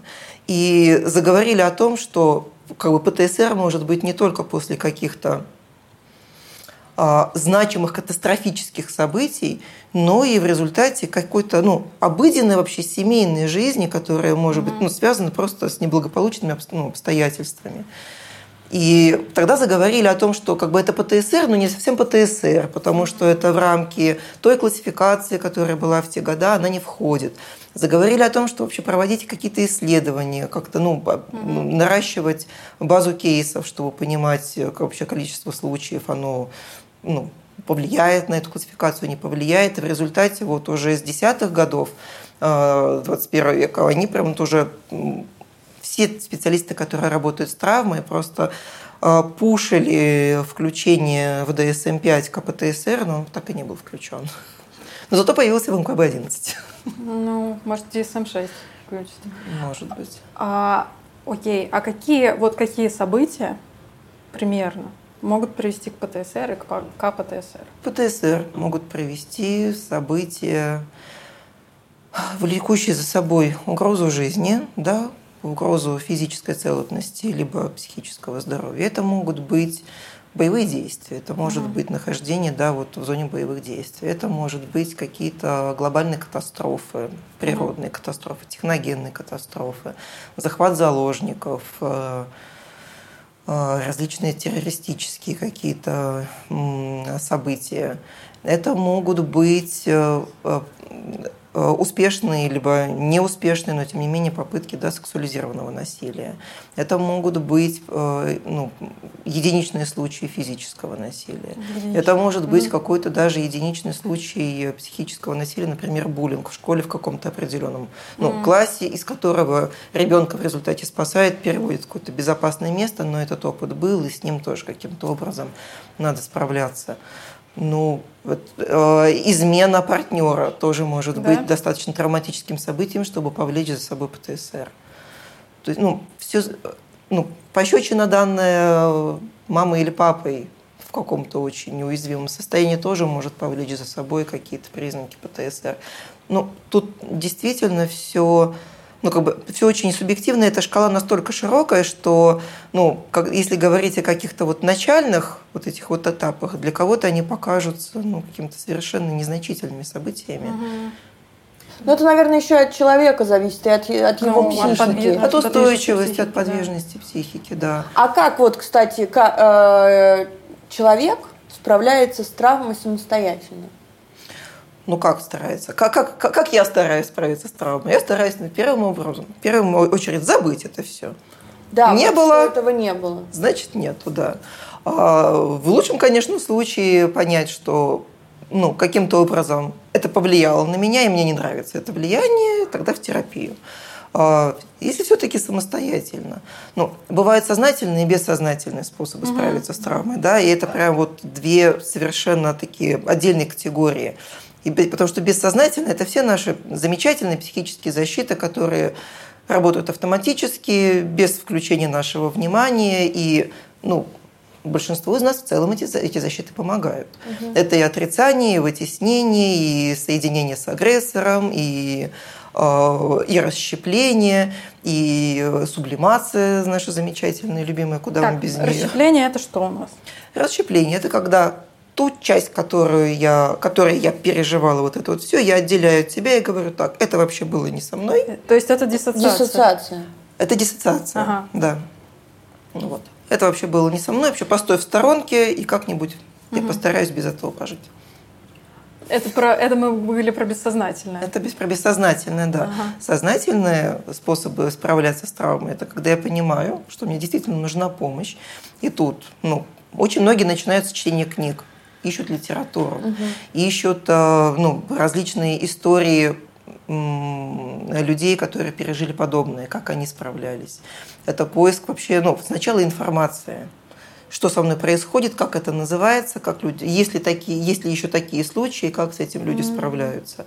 А, кому-то помогает уже эта информация – напряжение уходит, я каким-то образом понимаю, что со мной происходит, и ну, адаптационный механизм начинает работать ну, чуть более эффективно, и все, и кому-то этого достаточно.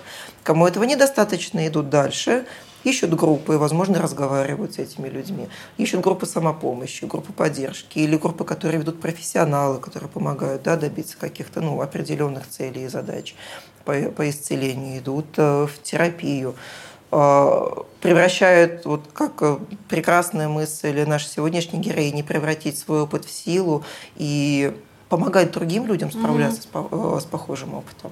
Когда человек пытается справиться, он, он же может осознавать, что у меня травма со мной случилось вот что-то плохое, а он ну, вот не понимает, что можно пойти на группы и так далее. Ну что это обычно? Это вот Ну про бессознательные способы, да, это, а. это побег от действительности, попытка справиться с болью какими-то ну, способами заглушить эту боль. Да, это психоактивные вещества, это алкоголь, это наркотические вещества, это различные формы какого-то компульсивного, обсессивного поведения. Вот эта история про то, чтобы отделить вот себя от этой травмы, засунуть ее куда-нибудь, деперсонализация, дереализация, это вот туда же как-то это еще какие-то способы справиться? Но это небольшие, это? это все об одном и том же, это все о расщеплении и от отщепления себя от травмы, но ну, как бы есть небольшие нюансы в этом. Если как бы, дереализация – это ощущение, это искажение восприятия мира. Угу. Как будто, ну… Нереальность. Да, да. Я, я вижу мир не таким, какой он есть. Я его воспринимаю не таким, какой он есть. А, дереализ... Деперсонализация – это искажение своего собственного образа. С миром все в порядке, я искажаю свое собственное Э, представление о своем я, представление о своем теле, я могу не узнавать свое отражение в зеркале, я могу не понимать вообще, какая я и что со мной происходит. Э, восприятие себя самого становится искаженным. Что у нас там еще есть? Диссоциация – это отделение как бы эмоций угу. от себя. А, то есть при деперсонализации э, вот я – это не я? Так кто то есть... Я, я – это я это не я, я себя не узнаю, либо я вижу себя, я ощущаю себя, ну, не, не такой, какая я есть. Это, получается, все защитные механизмы организма, чтобы не чтобы проживать не... эту травму, чтобы да, не быть чтобы избавиться от боли. Да. То есть, если я в этом теле это я, то мне вот тут вот невероятно больно, а я не, да, не могу. Я не могу справиться. с этим справиться. А если мир, он не может быть таким жестоким, поэтому он нереальный, да? Да, он нереальный. Ну вот, кстати, последние же несколько месяцев многие люди узнали, что такое дереализация. Да. Хорошо. А вот э, почему э, часто у людей, у которых э, случился какой-то травматический эпизод, и у них на самом деле есть эта травма, почему они не делятся этим? А зачем им делиться этим? Ну как же, обычно, когда ты что-то проговариваешь, тебе становится легче. Смотря кому. Нет? Ну, смотря кому. Ну, как же, вот говорят, то, что психпросвет зачем нужен, Face of Depression был этот хэштег. Мы все говорили о том, что вот есть такая проблема, и всем становилось от этого резко легче. Резко. Не все, Расскажи и вылечишься. Расскажи и вылечишься. Условно. Даже групповая терапия, как работает. Приходишь, рассказываешь это все у людей. Снимаешь уникальные свои проблемы, понимаешь, что ты не одна У всех такая же история, и ты понимаешь, то, что ты не один такой в мире. Так не всем это помогает. Потому что а, для кого-то субъективное а, переживания ну, какой-то беды и какого-то горя, а, какого-то какого трагического события.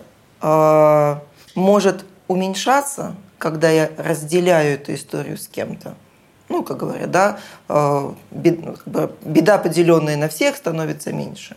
Но для кого-то это становится еще больше. То есть это э, напряжение не снижается, увеличивается. Потому что, ну, например, может возникать фантазия о том, что теперь я ответственна за, вот, за, за состояние всех людей, кому я это рассказала. И теперь я еще из-за них буду переживать, как они это восприняли. Например, один, вот одна из причин. Угу. Вторая причина – небезопасность этого окружения. Откуда я знаю, как ко мне отнесутся. Угу. Третья причина – ну, абсолютно такая, ну, вот прям среди моих знакомых, вспоминая Face of Depression, это была прям основной причиной, почему никто не рассказывал деловая репутация, что обо mm-hmm. мне подумают мои коллеги и мои клиенты. Так интересно, есть, как бы, потому что я думала... может быть очень много. Думала совсем иначе. А может быть, наоборот, ты рассказываешь, и когда ты расскажешь, ты как бы признаешь, что это случилось, и это очень больно, опять же. Нет? Да. Это заново прикоснуться к этой боли, это mm. еще одна причина. Поэтому не надо быть. никого заставлять вот это вот поделись, поделись Нет, со мной, ты, тебе случае. станет легче. Потому что легче может и не стать. Да. И обычный человек знает, Станет ему легче после того, как он расскажет или не станет? Кто-то прямо ищет, кому рассказать, с кем поделиться. Подругой, друзья, не знаю, попутчики в поезде, там, в электричке, в метро, таксист, э, не знаю, кто угодно, ну, психолог, слава богу, если до психолога доходит.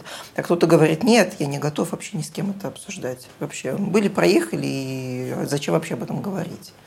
Мне станет хуже, если я буду об этом вспоминать. Да, я, кстати, своей психологине как сказала, я не буду говорить о какой-то одной конкретной ситуации. Я говорю, я понимаю, она была для меня травм- травматична. Угу. Окей, зачем мне об этом разговаривать? Ну, да. Типа я не буду. Да.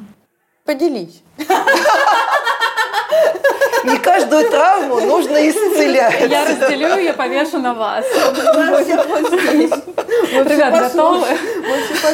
Так. Мне кажется, вот переходим к такой прям важной теме, о чем еще насилие нет, да, часто работает, мне кажется, вот эта мысль чудесное про собственную вину, про собственную ответственность вот в этом угу. травмирующем событии. Еще же поэтому не говорят. Да.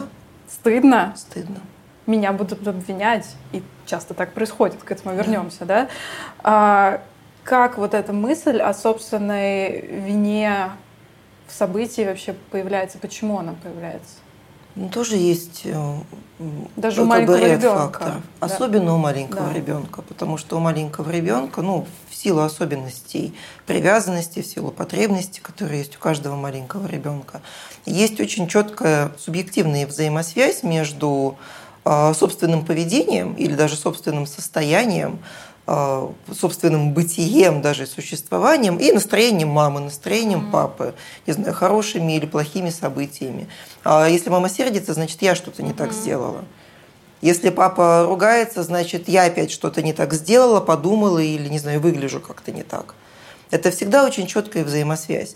И пока ребенку не объяснят, что папа может злиться, потому что, не знаю, ему кирпич на, на, на ногу упал, когда он заходил в подъезд. А мама, мама грустная, потому что она, не знаю, с подругой поссорилась. Или у нее на работе сейчас такой завал, что вообще не до ребенка. Ребенок этого просто не понимает. У него всегда есть четкая взаимосвязь. Мама, мама ругается, значит, со мной что-то не так. Значит, я поступаю как-то не так. И если это подкрепляется раз за разом, то ну, как бы это ощущение становится ну, как бы фундаментальным. Чем раньше, чем более раннем возрасте это происходит, тем, а, ну, как бы, тем, тем более несущей эта конструкция становится, к сожалению.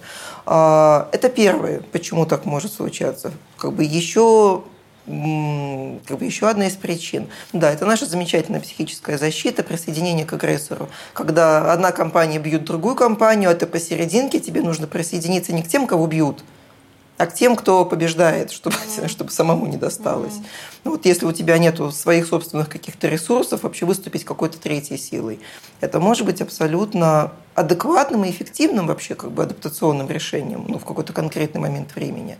Но если опять-таки это происходит регулярно, и если у меня правда регулярно нету сил обозначить какую-то свою собственную позицию или вступиться ну, в знак защиты, там, восстановления справедливости за тех, кого несправедливо, не знаю, а, обвиняют или на кого нападают. Я, ну, я не могу иначе выжить, ну, это буквально эволюционный механизм защиты, как, кроме как присоединиться к тому, кто сильнее. Ну, если... И тогда, если этот сильный говорит, что это я виновата, угу. я буду соглашаться с тем, что да, виновата я, только не трогай. Угу. Да-да, ты прав. Только не бей. Только не бей. Угу. Вот если мы вернемся к ребенку, с которым плохо поступают, да, и он это впитывает как это не родители плохие, это я плохой, да. А получается, что с течением времени, когда он впитывает какой-то опыт, кругозор расширяет, просто в принципе растет, он же может уже начать понимать так-то чисто рационально, что окей, ну родители действительно плохо себя ведут. Но вот это чувство собственной виноватости, оно все равно остается. Оно все равно остается. Потому, Потому что, что это в подсознании. То есть, как бы я когнитивно вроде как понимаю, но на самом деле не понимаю. Это становится ну, одной из фундаментальных базовых установок. Ага. Потому что если так называемая зона комфорта, по крайней мере, представ, ну, вот, э, представление о зоне комфорта, оно как бы растет, как бы имеет корни именно там. А, ведь комфорт это не там, где мне хорошо, комфорт это там, это там, где мне понятно. Ну да. Зона комфорта, выйди из зоны комфорта, это не выйди оттуда там, где тебе хорошо. Нет. Это выйди оттуда, где тебе понятно. Поэтому депрессия и... бывает комфортная. Да, абсолютно. И если я не знаю, что может быть иначе, у меня этого нету в картине мира если я не знаю, что со мной можно поступать хорошо, если я не знаю, что вообще-то не я могу быть виноват, а у мамы может быть завал на работе. У меня этого просто нету в картине мира, я это даже предположить не могу. Это знаете, когда Кук приехал там на какие-то острова, там открыл, а, его, по-моему, Кук, его корабли стояли на несколько недель, ну, есть такая легенда, по крайней мере, несколько недель, значит, на якоре, не могли э, вплавь добраться до острова, потом, значит, что-то придумали и доплыли. Так вот, обнаружили, что э, вот эти несколько недель, что корабли стояли в прямой видимости от аборигенов, они их не видели. Потому что в их картине мира такого сооружения, как корабли, не существует. Они их не видели, физически не видели. Угу. Ого. Пока им сказали, вот мы, приплыли, мы, мы приплыли, приплыли на этих кораблях. И у них эта картинка вдруг раз и проявилась. Угу. Ну, это может быть какая-то там психическая реальность, может быть, они видели, но, но тем не менее, если я не знаю, что есть что-то вот в мире, о чем я вообще не в курсе, я не могу оперировать этим понятием. Я не могу рассматривать о том, а что было бы, если бы меня любили. Потому что я не знаю, что меня можно любить. Как бы, ну, я живу в мире, где со мной обращаются плохо, потому что я плохая. У меня нет мысли о том, что я хорошая. У меня нет мысли о том, что другие люди могут быть плохими. Пока я не отделю себя от этой ситуации и не увижу, что она может быть другой. То есть этому человеку можно как бы, показывать примеры других, да, и он может на других, условно, семьях понимать, что да, окей, там ведут да. себя родители, правда, не очень хорошо, но со мной не так работает. Но это становится очень, как бы, да, так можно делать, и это может стать еще больше травмой. А, потому что когда я понимаю, почему так родители себя ведут, ну, есть абсолютно объективная причина, я плохая. Поэтому со мной так, ну, а как еще со мной? А в других семьях нормально себя ведут? Mm. То я это, по крайней мере, понимаю, почему мама так ужасно себя со мной ведет, почему папа такой, ну, угу. такой монстр. Потому что папа не монстр. Мама, как бы родители боги для угу. ребенка. Все, что они делают, они делают правильно. Угу. Ребенок делает все, чтобы заслужить, ну, как бы почувствовать любовь, заслужить ее или просто как-то получить. И если я понимаю, почему они себя так ведут, они же любят меня, ну, они не могут меня не любить. Это внутренняя установка ребенка. Угу. И если они меня плохо со мной обращаются, значит, это я плохой. Угу. И если ребенок вдруг понимает, что вообще-то с ним все хорошо, это дети, ну, как бы это с родителями плохо, он теряет тогда абсолютно всяческие ориентиры и хоть ну, иллюзию контроля над ситуацией. Угу. Это, ну, очень часто, ну, это может привести прям, ну, к полному безумию, потому что с этим справиться невозможно. Можно справиться с тем, что я плохая, но нельзя справиться с тем, что Ты, я, от тебя вообще ничего не зависит. От меня ничего не зависит. Ага. Но это же вот история с, с жертвой насилия, я сама виновата, да? Вот да, это тоже, ну, как, как будто бы я могла контроля. бы там что-то проконтролировать. Ну, что типа, раз со мной это произошло, значит, я условно как бы отчасти выбрала, что ли, это. Ну. Я могла как-то повлиять на ситуацию, угу. скажем так. Тут не столько про вот это мой выбор, сколько про то, что я как-то могла это проконтролировать. А раз я не проконтролировала, значит, я сама значит, в этом недоста... виновата. Да, потому что недостаточно контролировала. И это один из, одна из таких ловушек угу. ментальных, а, почему женщины, ну, люди могут оставаться в насильственных отношениях, потому что есть ощущение, что можно чуть-чуть поднапрячься и лучше это проконтролировать. А почему у окружающих э, возникает недоверие к э, жертвам насилия? Ну, потому что каждый живет в своем каком... Ну, опять, причин много. Одна из таких фундаментальных, как мне кажется, это то, что каждый, ну, каждый из нас живет в своем информационном пузыре со своими какими-то семейными традициями, со своими семейными как бы, правилами, Э, с каким-то ну, достаточно устойчивым кругом общения. И когда я вдруг узнаю, что кто-то может жить по другим правилам, по-другому общаться или не общаться с людьми, работать или не работать. Как бы, ну, может, с одной стороны, возникнуть вопрос, а что так можно было, а с другой стороны, может возникнуть э, полное отражение этого, такого быть не может, потому что такого не может быть. Раз этого нету в моем опыте, значит, я отказываю в этом опыте и другому человеку. Ну, и это очень такая удобная картина мира. Она объясняет, почему все происходит в мире. А если в мире происходит что-то иначе, я просто отрицаю это и говорю, нет, такого быть не может. Еще есть гипотеза справедливого мира же. Да. О том, что я получаю условно то, что я заслужил. Заслужил. Если я получаю если я признаю, что кто-то получает на самом деле то, что он не заслужил, что с ним случилось что-то плохое, значит, и со мной может случиться что-то, что я не заслужила. А я не хочу принимать такую реальность. Значит, он получил по заслугам. По заслугам. Да, есть такое. Это тоже про контроль и про ну, невозможность э, вынести это ощущение беспомощности, mm-hmm. бесконтрольности, что но хоть что-то все-таки от меня зависит. Ну, то есть, э, скорее всего, люди, которые там как-то критикуют да, а, жертву насилия, вряд ли это со зла, да, с какого-то ну, от необразованности. Это может быть от необразованности. Самозащита. Это вот могут это быть вот. самозащита. Это может быть ну, максимальное отделение себя от таких Да. ситуаций, что вот а вот я хорошая, поэтому со мной Значит, со такого, мной такого не значит, со мной да. точно Мгм. такого не случится. То есть, ну, страх соединиться с этим Мгм. опытом. Не потому, что я там ей желаю чего-то очень плохого. Не, абсолютно, да. К- Ну, здоровая реакция человека – это быть зацикленным на себе. Поэтому э, очень редко ну, пострадавших от насилия э, ну, каким-то образом критикуют или оскорбляют, потому что их хотят оскорбить. Это все как бы направлено на себя. Я хочу от этого отделиться. Я хочу быть как можно дальше от, от этой женщины, от этого мужчины, от, этой собы, от этого события, вообще от такого явления. Поэтому, значит, такого не может быть. А почему возникает стокгольмский синдром? О, это я ждала этого вопроса. Я обожаю, знаете, а, развенчание мифов. Да? А это миф? Это миф. Стокгольмского синдрома нет? А, Стокгольмского синдрома нету. Это очень интересная история. А, Как бы под а, стокгольмским синдром а, вот этот вот замечательный термин предложил криминалист, который наблюдал за э, за тем, как происходил захват заложников и освобождение заложников, собственно, в Стокгольме в 1973 году, если я правильно помню. Там, значит, история была очень показательная.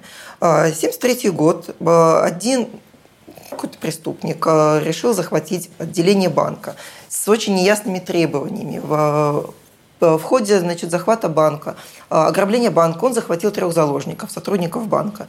Потребовал, значит, чтобы его сокамерника, значит, его к нему значит, привели. Вот, значит, было двое преступников и трое заложников. Они выдвигали какие-то требования премьер-министру, была такая очень активная коммуникация, в результате, э, за которой следил криминалист, э, я не помню его фамилию, который не общаясь с заложниками ни в процессе этого события, ни после освобождения, должен был каким-то образом журналистам объяснить, почему люди себя так вели. А заложники, правда, вели себя, ну, как-то а, э, странно. Они выходили за рамки клише, они не были такими, значит, там, э, по-моему, было две женщины и мужчина. Они не, они не были такими типичными жертвами. Они очень активно участвовали в переговорном процессе.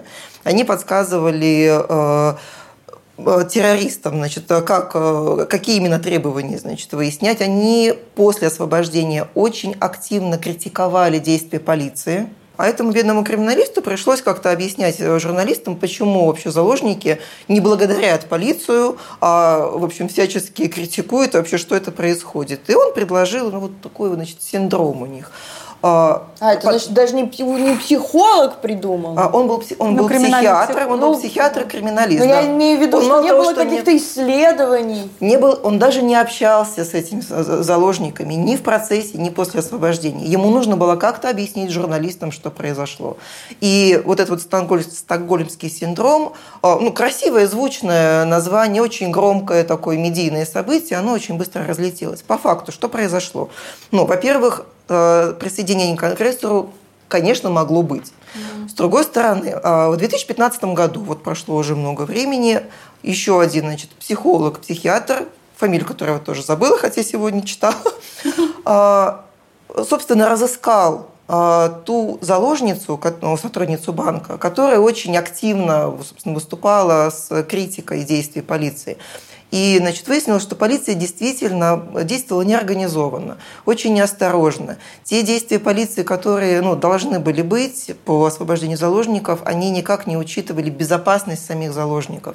Они их реально могли или убить, причем или полиция могла их убить, или, или террористы могли их убить. Ну, а, и как сотрудница банка рассказывала уже вот э, в интервью, когда у нее спросили, собственно, что произошло, она рассказывала, что они пытались спасти свою жизнь.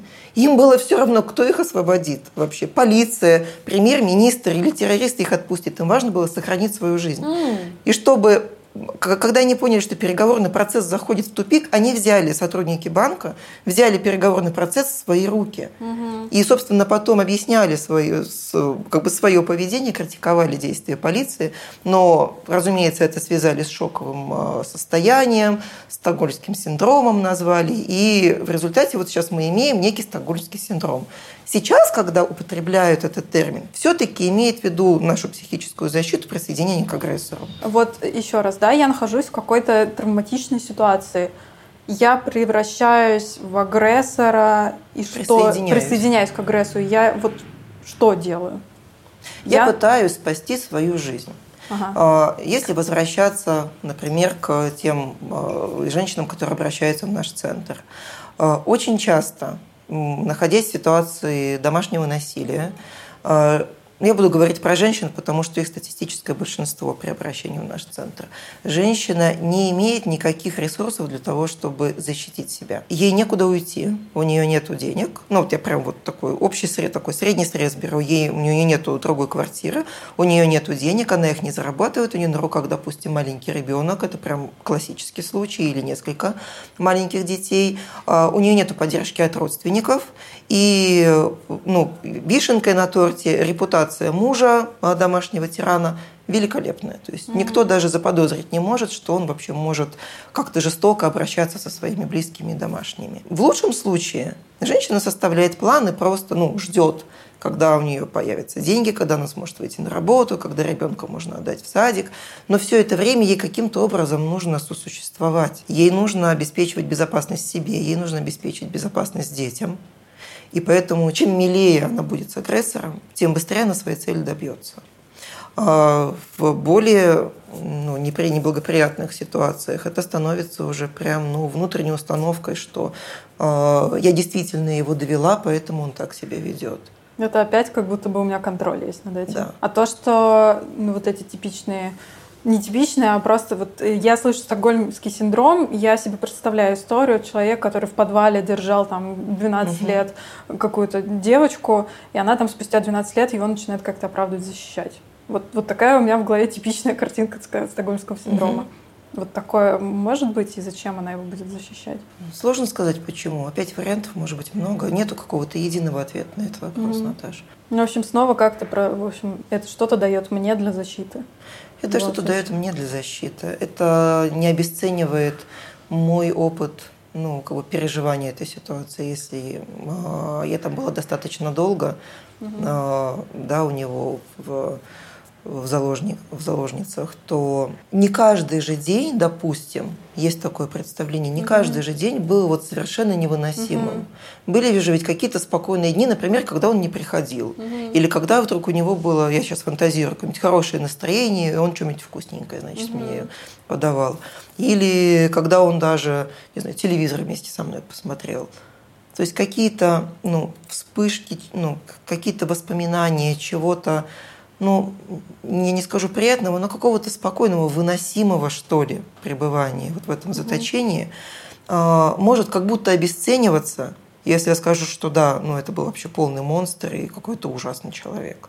К тому же, если достаточно, ну, если прямо длительное время люди находятся вместе, то ну, наверняка они разговаривают, или, не знаю, она может узнать какую-то историю о нем. Она начинает понимать причины, почему, ну, например, она может начать понимать причины, почему он так себя ведет, начать видеть в нем человека с какими-то своими детскими травмами.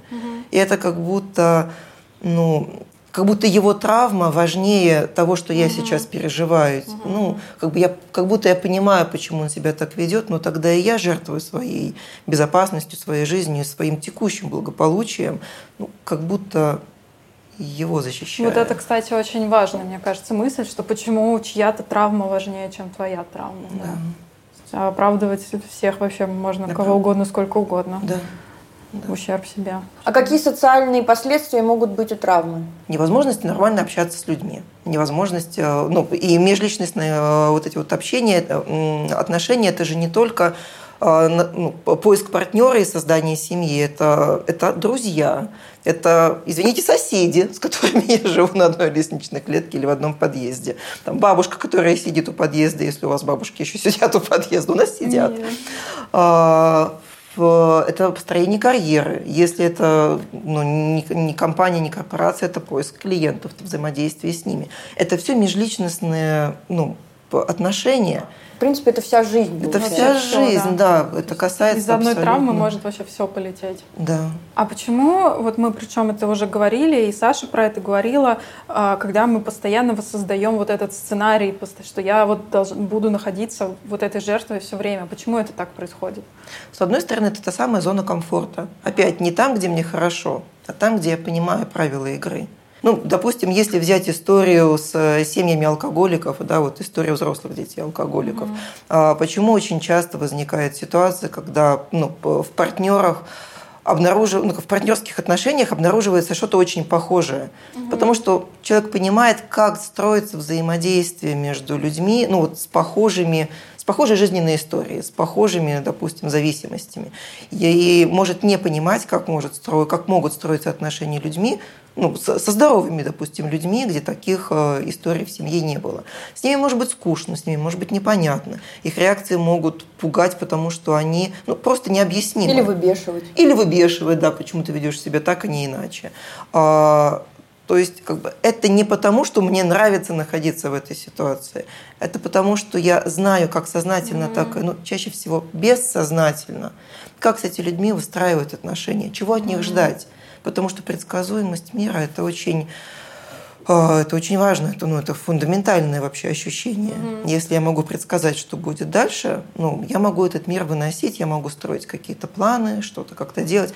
Мне это может категорически не нравиться но я знаю, что будет дальше. И пока это в бессознательном находится, ну, выйти из этого круга, из этого сценария ну, практически невозможно. То есть это как бы странно не звучало, это получается, это такой способ унять свою тревогу, что да, ли? Да. Я буду вот в этом ужасном сценарии, но зато я не буду... Зато я буду знать, что будет буду дальше. Знать, что будет дальше. Да. Я знаю, чем это закончится. Я знаю, что будет, что, что будет дальше. Я очень надеюсь, ну вот опять, если возвращаясь э, к семьям с, с алкоголизмом, угу. я, я, я буду очень надеяться, что там, мой близкий человек не уйдет в запой, но я точно знаю, что это случится. И ага. я точно знаю, что будет дальше. Я знаю, что я буду делать. И я знаю, что буду делать. Ага. Да.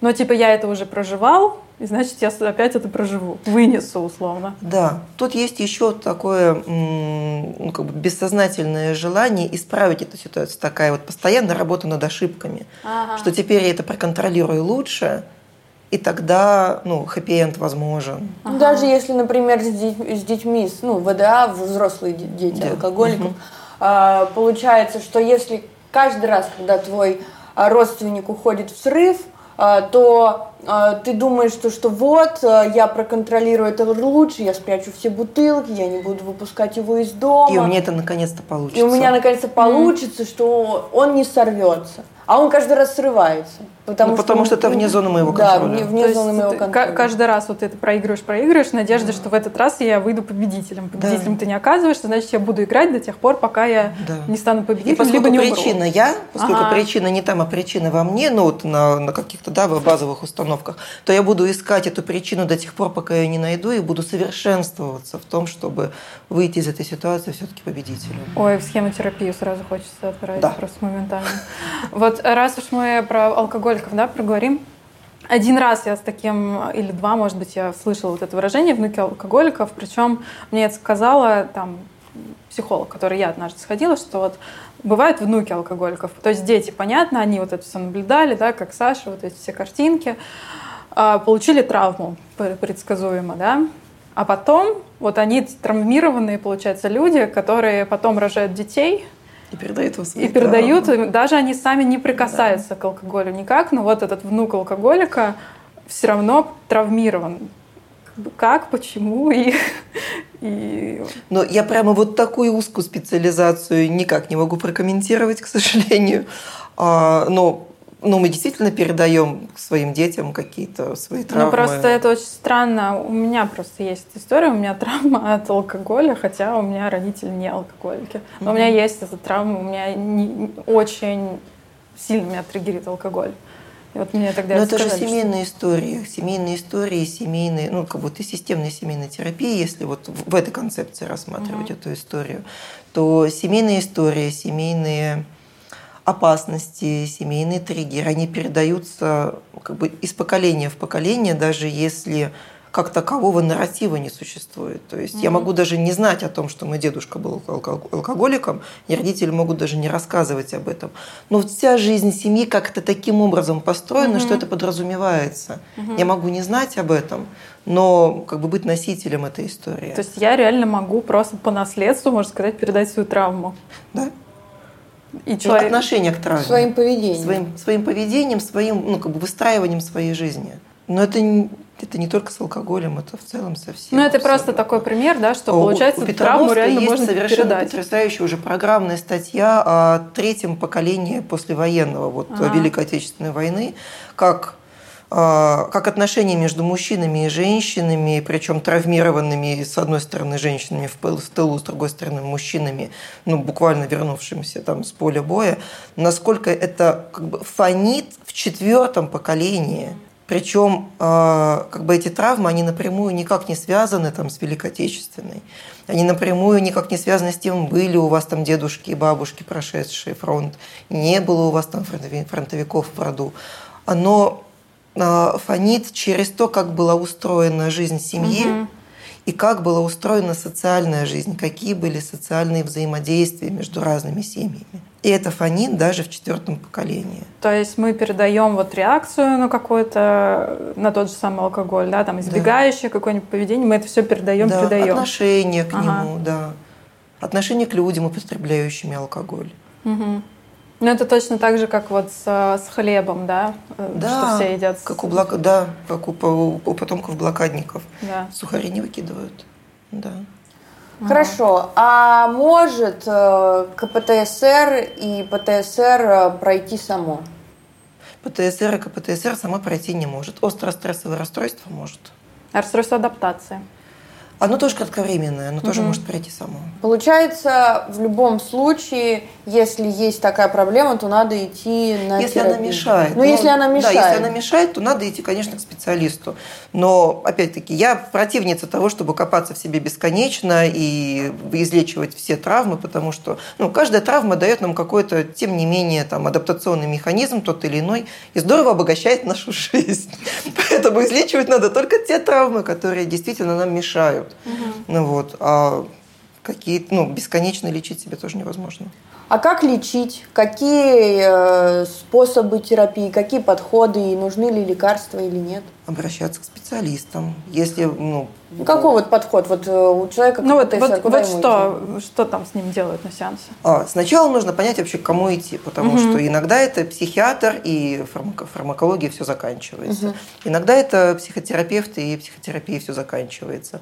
В большинстве случаев КПТСР это все-таки совместная работа разных специалистов, плюс еще и групповая какая-то поддержка. Как бы очень важно действительно ну, понимать необходимость того или иного способа помощи как именно себе можно помочь. Не отрицать терапию, э, фарму, не отрицать терапию и ну, как-то след... ну, быть в контакте с собой, как бы это нереалистично, честно говоря, не звучало бы, да, да особенно на начальных этапах э, лечения для людей с, с КПТСР. Выстраивать отношения с терапевтом, потому что первое и самая важная, самая сложная, конечно, часть работы – это научиться доверять терапевту.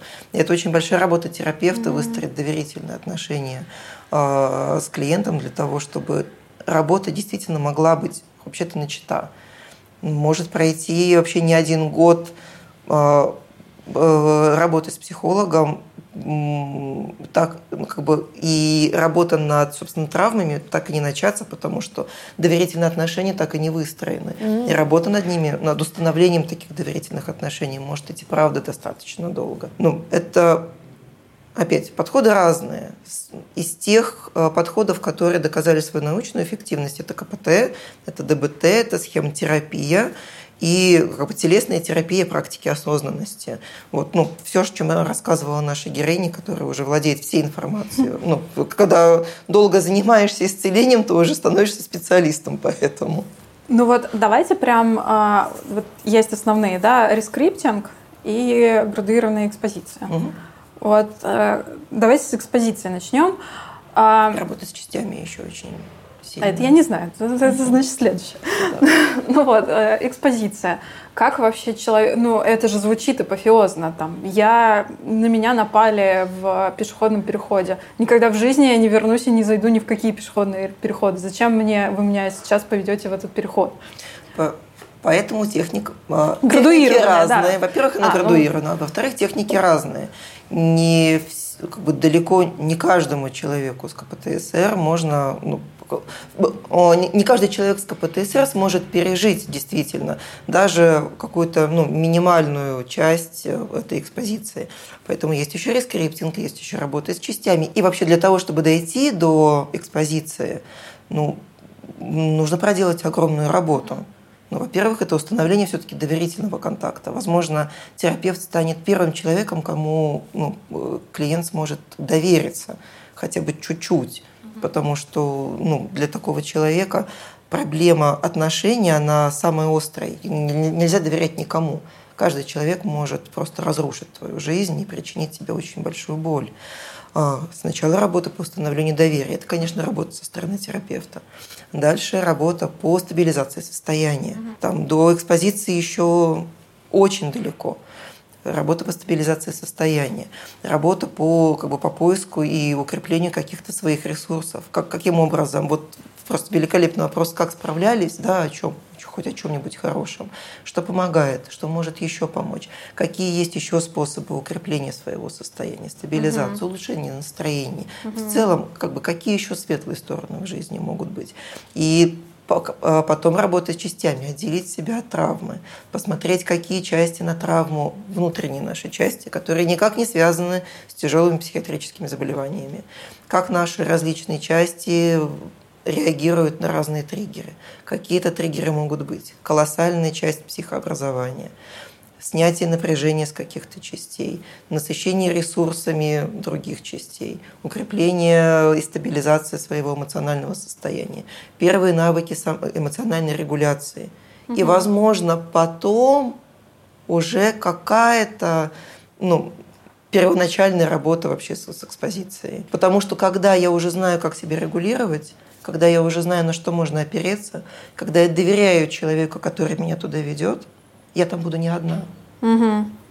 Ну, получается, это не то, что человек первый раз пришел на сессию, случае. и ему говорят, так, мы сейчас, пойдем с тобой. Мы сейчас, сейчас мы пойдем, да, я знаю, как тебе помочь. Да, и такого не будет. Ну, у хороших психологов такого не такого будет. не будет, да, потому что это, это страшная ретравматизация, и от такого ну, а, оправиться будет намного сложнее. А, а вот даже, окей, мы ходим к хорошим психологам, но все равно может стать хуже? Может, конечно.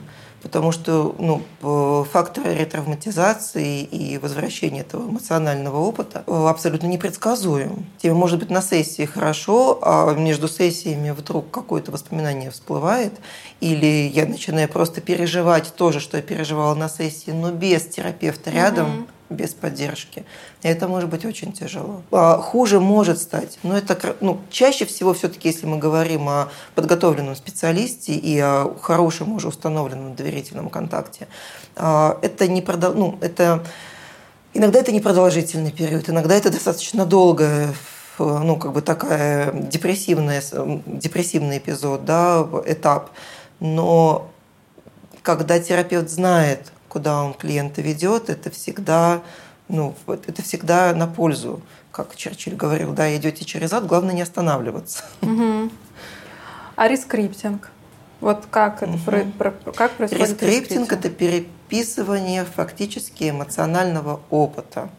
А, в схемотерапии это один из главных инструментов работы. При рескриптинге, опять под руководством а, терапевта, клиент возвращает, ну, как бы это техника визуализации. А, клиент возвращается в одно из воспоминаний, связанное с травмой, и а, это воспоминание делается максимально управляемым. Его можно поставить на паузу, его можно немножечко, ну, как бы переставить действующие лица местами. А, и самая главная задача рескриптинга – дать другой эмоциональный опыт в этой ситуации. Если необходима защита, защитить, типа, ну, как бы, или представить себя, что клиент представляет себя вышедшим с честью из этой ситуации или а, защитить, ну, в состоянии, он был в состоянии защитить себя. Либо приглашается кто-то, угу. терапевт или какой-то угу. выдуманный персонаж, который угу. защищает клиента в этой ситуации. Это может быть отмотка, отмотка истории там, хронологической ленты назад и исправление каких-то предшествующих событий, так, чтобы катастрофического события не произошло. Но ведь я не могу же ничего изменить. В прошлом мы действительно, мы не меняем историю, угу. мы угу. меняем наш эмоциональный отклик. Угу. В схемотерапии, собственно, почему, да, рескриптинг – это один из инструментов э, схемотерапии. Основополагающим таким как бы психообразовательным моментом является а, понимание своих детских потребностей. И как бы, вот через призму схемотерапии любая наша травма – это не удовлетворение одной из базовых потребностей – угу. которое повлекло за собой вот различную цепочку событий. Поэтому в рескриптинге нам важно удовлетворить эту эмоциональную потребность. Мы, разумеется, не меняем свое прошлое, но мы меняем эмоциональный отклик на это воспоминание. И там очень интересная история. Наша память устроена таким образом, нейрофизиологи обожают. А, это сейчас направление науки. А, обнаружили, что когда мы вспоминаем о чем-то, наш мозг обращается не к тому участку мозга, где хранится оригинал этого события. А как мы чувствуем? К нашему последнему воспоминанию о нем. Да. То есть это копия а, копии. А, да ладно, это да, копия копии. Это копия Я копии. Думала, И когда мы переписываем эмоциональный опыт, допустим, вот меня даю себе другой, ну, как бы исправляю как будто эту ситуацию, и как бы все, все становится хорошо, то когда я в следующий раз сталкиваюсь с каким-то триггером, который отбрасывает меня вот именно в это воспоминание, у меня есть уже выбор. Мозг может обратиться к тому участку, который действительно вспоминал последний раз, когда мне было плохо, но появляется еще новый участок памяти в мозге, прям вот новые нейронные связи, которые позволяют вспомнить тот эмоциональный опыт, где мне все-таки было безопасно и хорошо. А, вот терапия EMDR еще есть. Да. Вот это, когда я ходила на нее, это было очень смешно, потому что я тогда, я, была, я тогда употребляла наркотики. Я пришла нетрезвая с вот этими вот, с, с, держала вот эту вот штуку, и там, короче, какая-то такая вот бегает, да. и тебе еще в наушниках э, э, звуки какие-то были. И зачем это все надо было? А, EMDR – это очень э, такой э, дискуссионный способ, который доказал свою реальную эффективность по снижению тревожного состояния при воспоминании о травматическом событии. Но реального объяснения причин, почему так происходит, еще не найдено.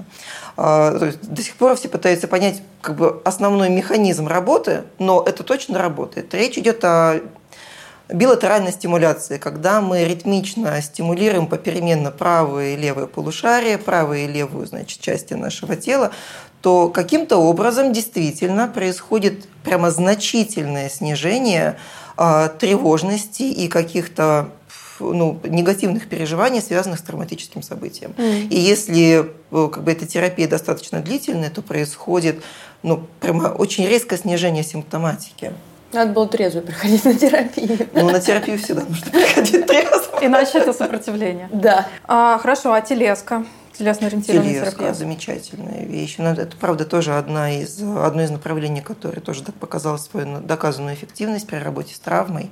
И там, ПТСР, КПТСР в Институте работы с травмой, по-моему, так это называется в Америке.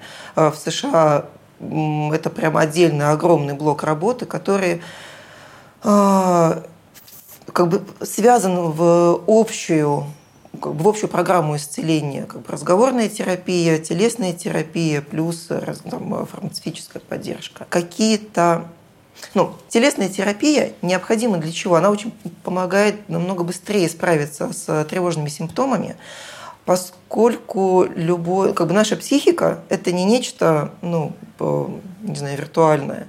Это абсолютно, ну, материальная нервная ткань. Mm-hmm. Это абсолютно вот то, что называется, можно потрогать, там нейроны, которые создают там свою нервную ткань, которая создается, разрушается, развивается и всячески воздействует не, ну, не напрямую на, на внутренние органы когда мы нервничаем, у нас может пропасть аппетит, угу. у нас э, меняется работа киш... пищеварительной системы, кишечника, у нас совершенно меняется работа дыхательной системы.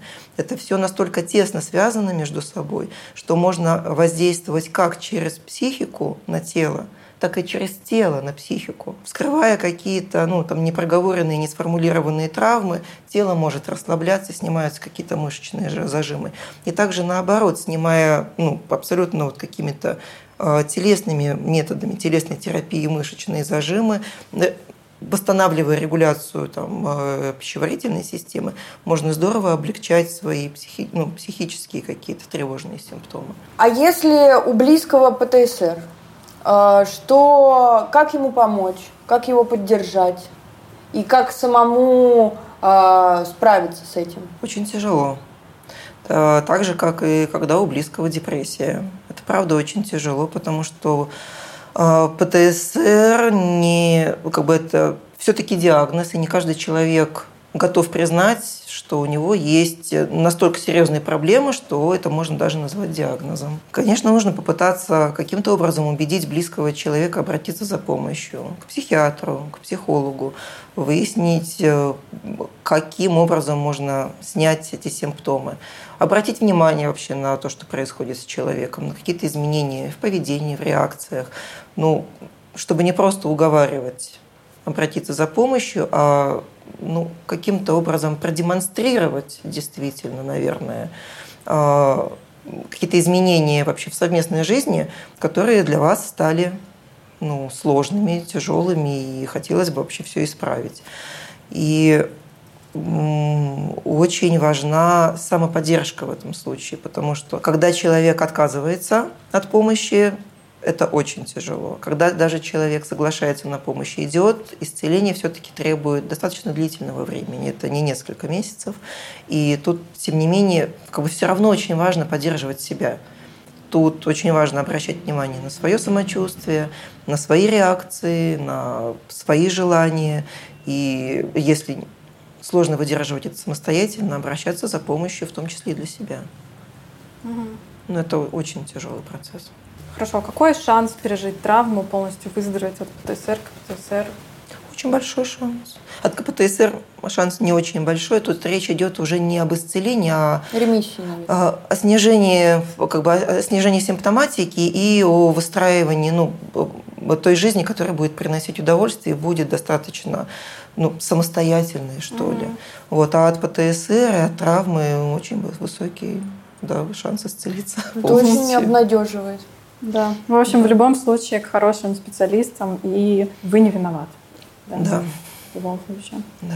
Лен, спасибо большое. Как и в прошлый раз, было очень приятно с вами побеседовать, очень продуктивно спасибо. и целительно.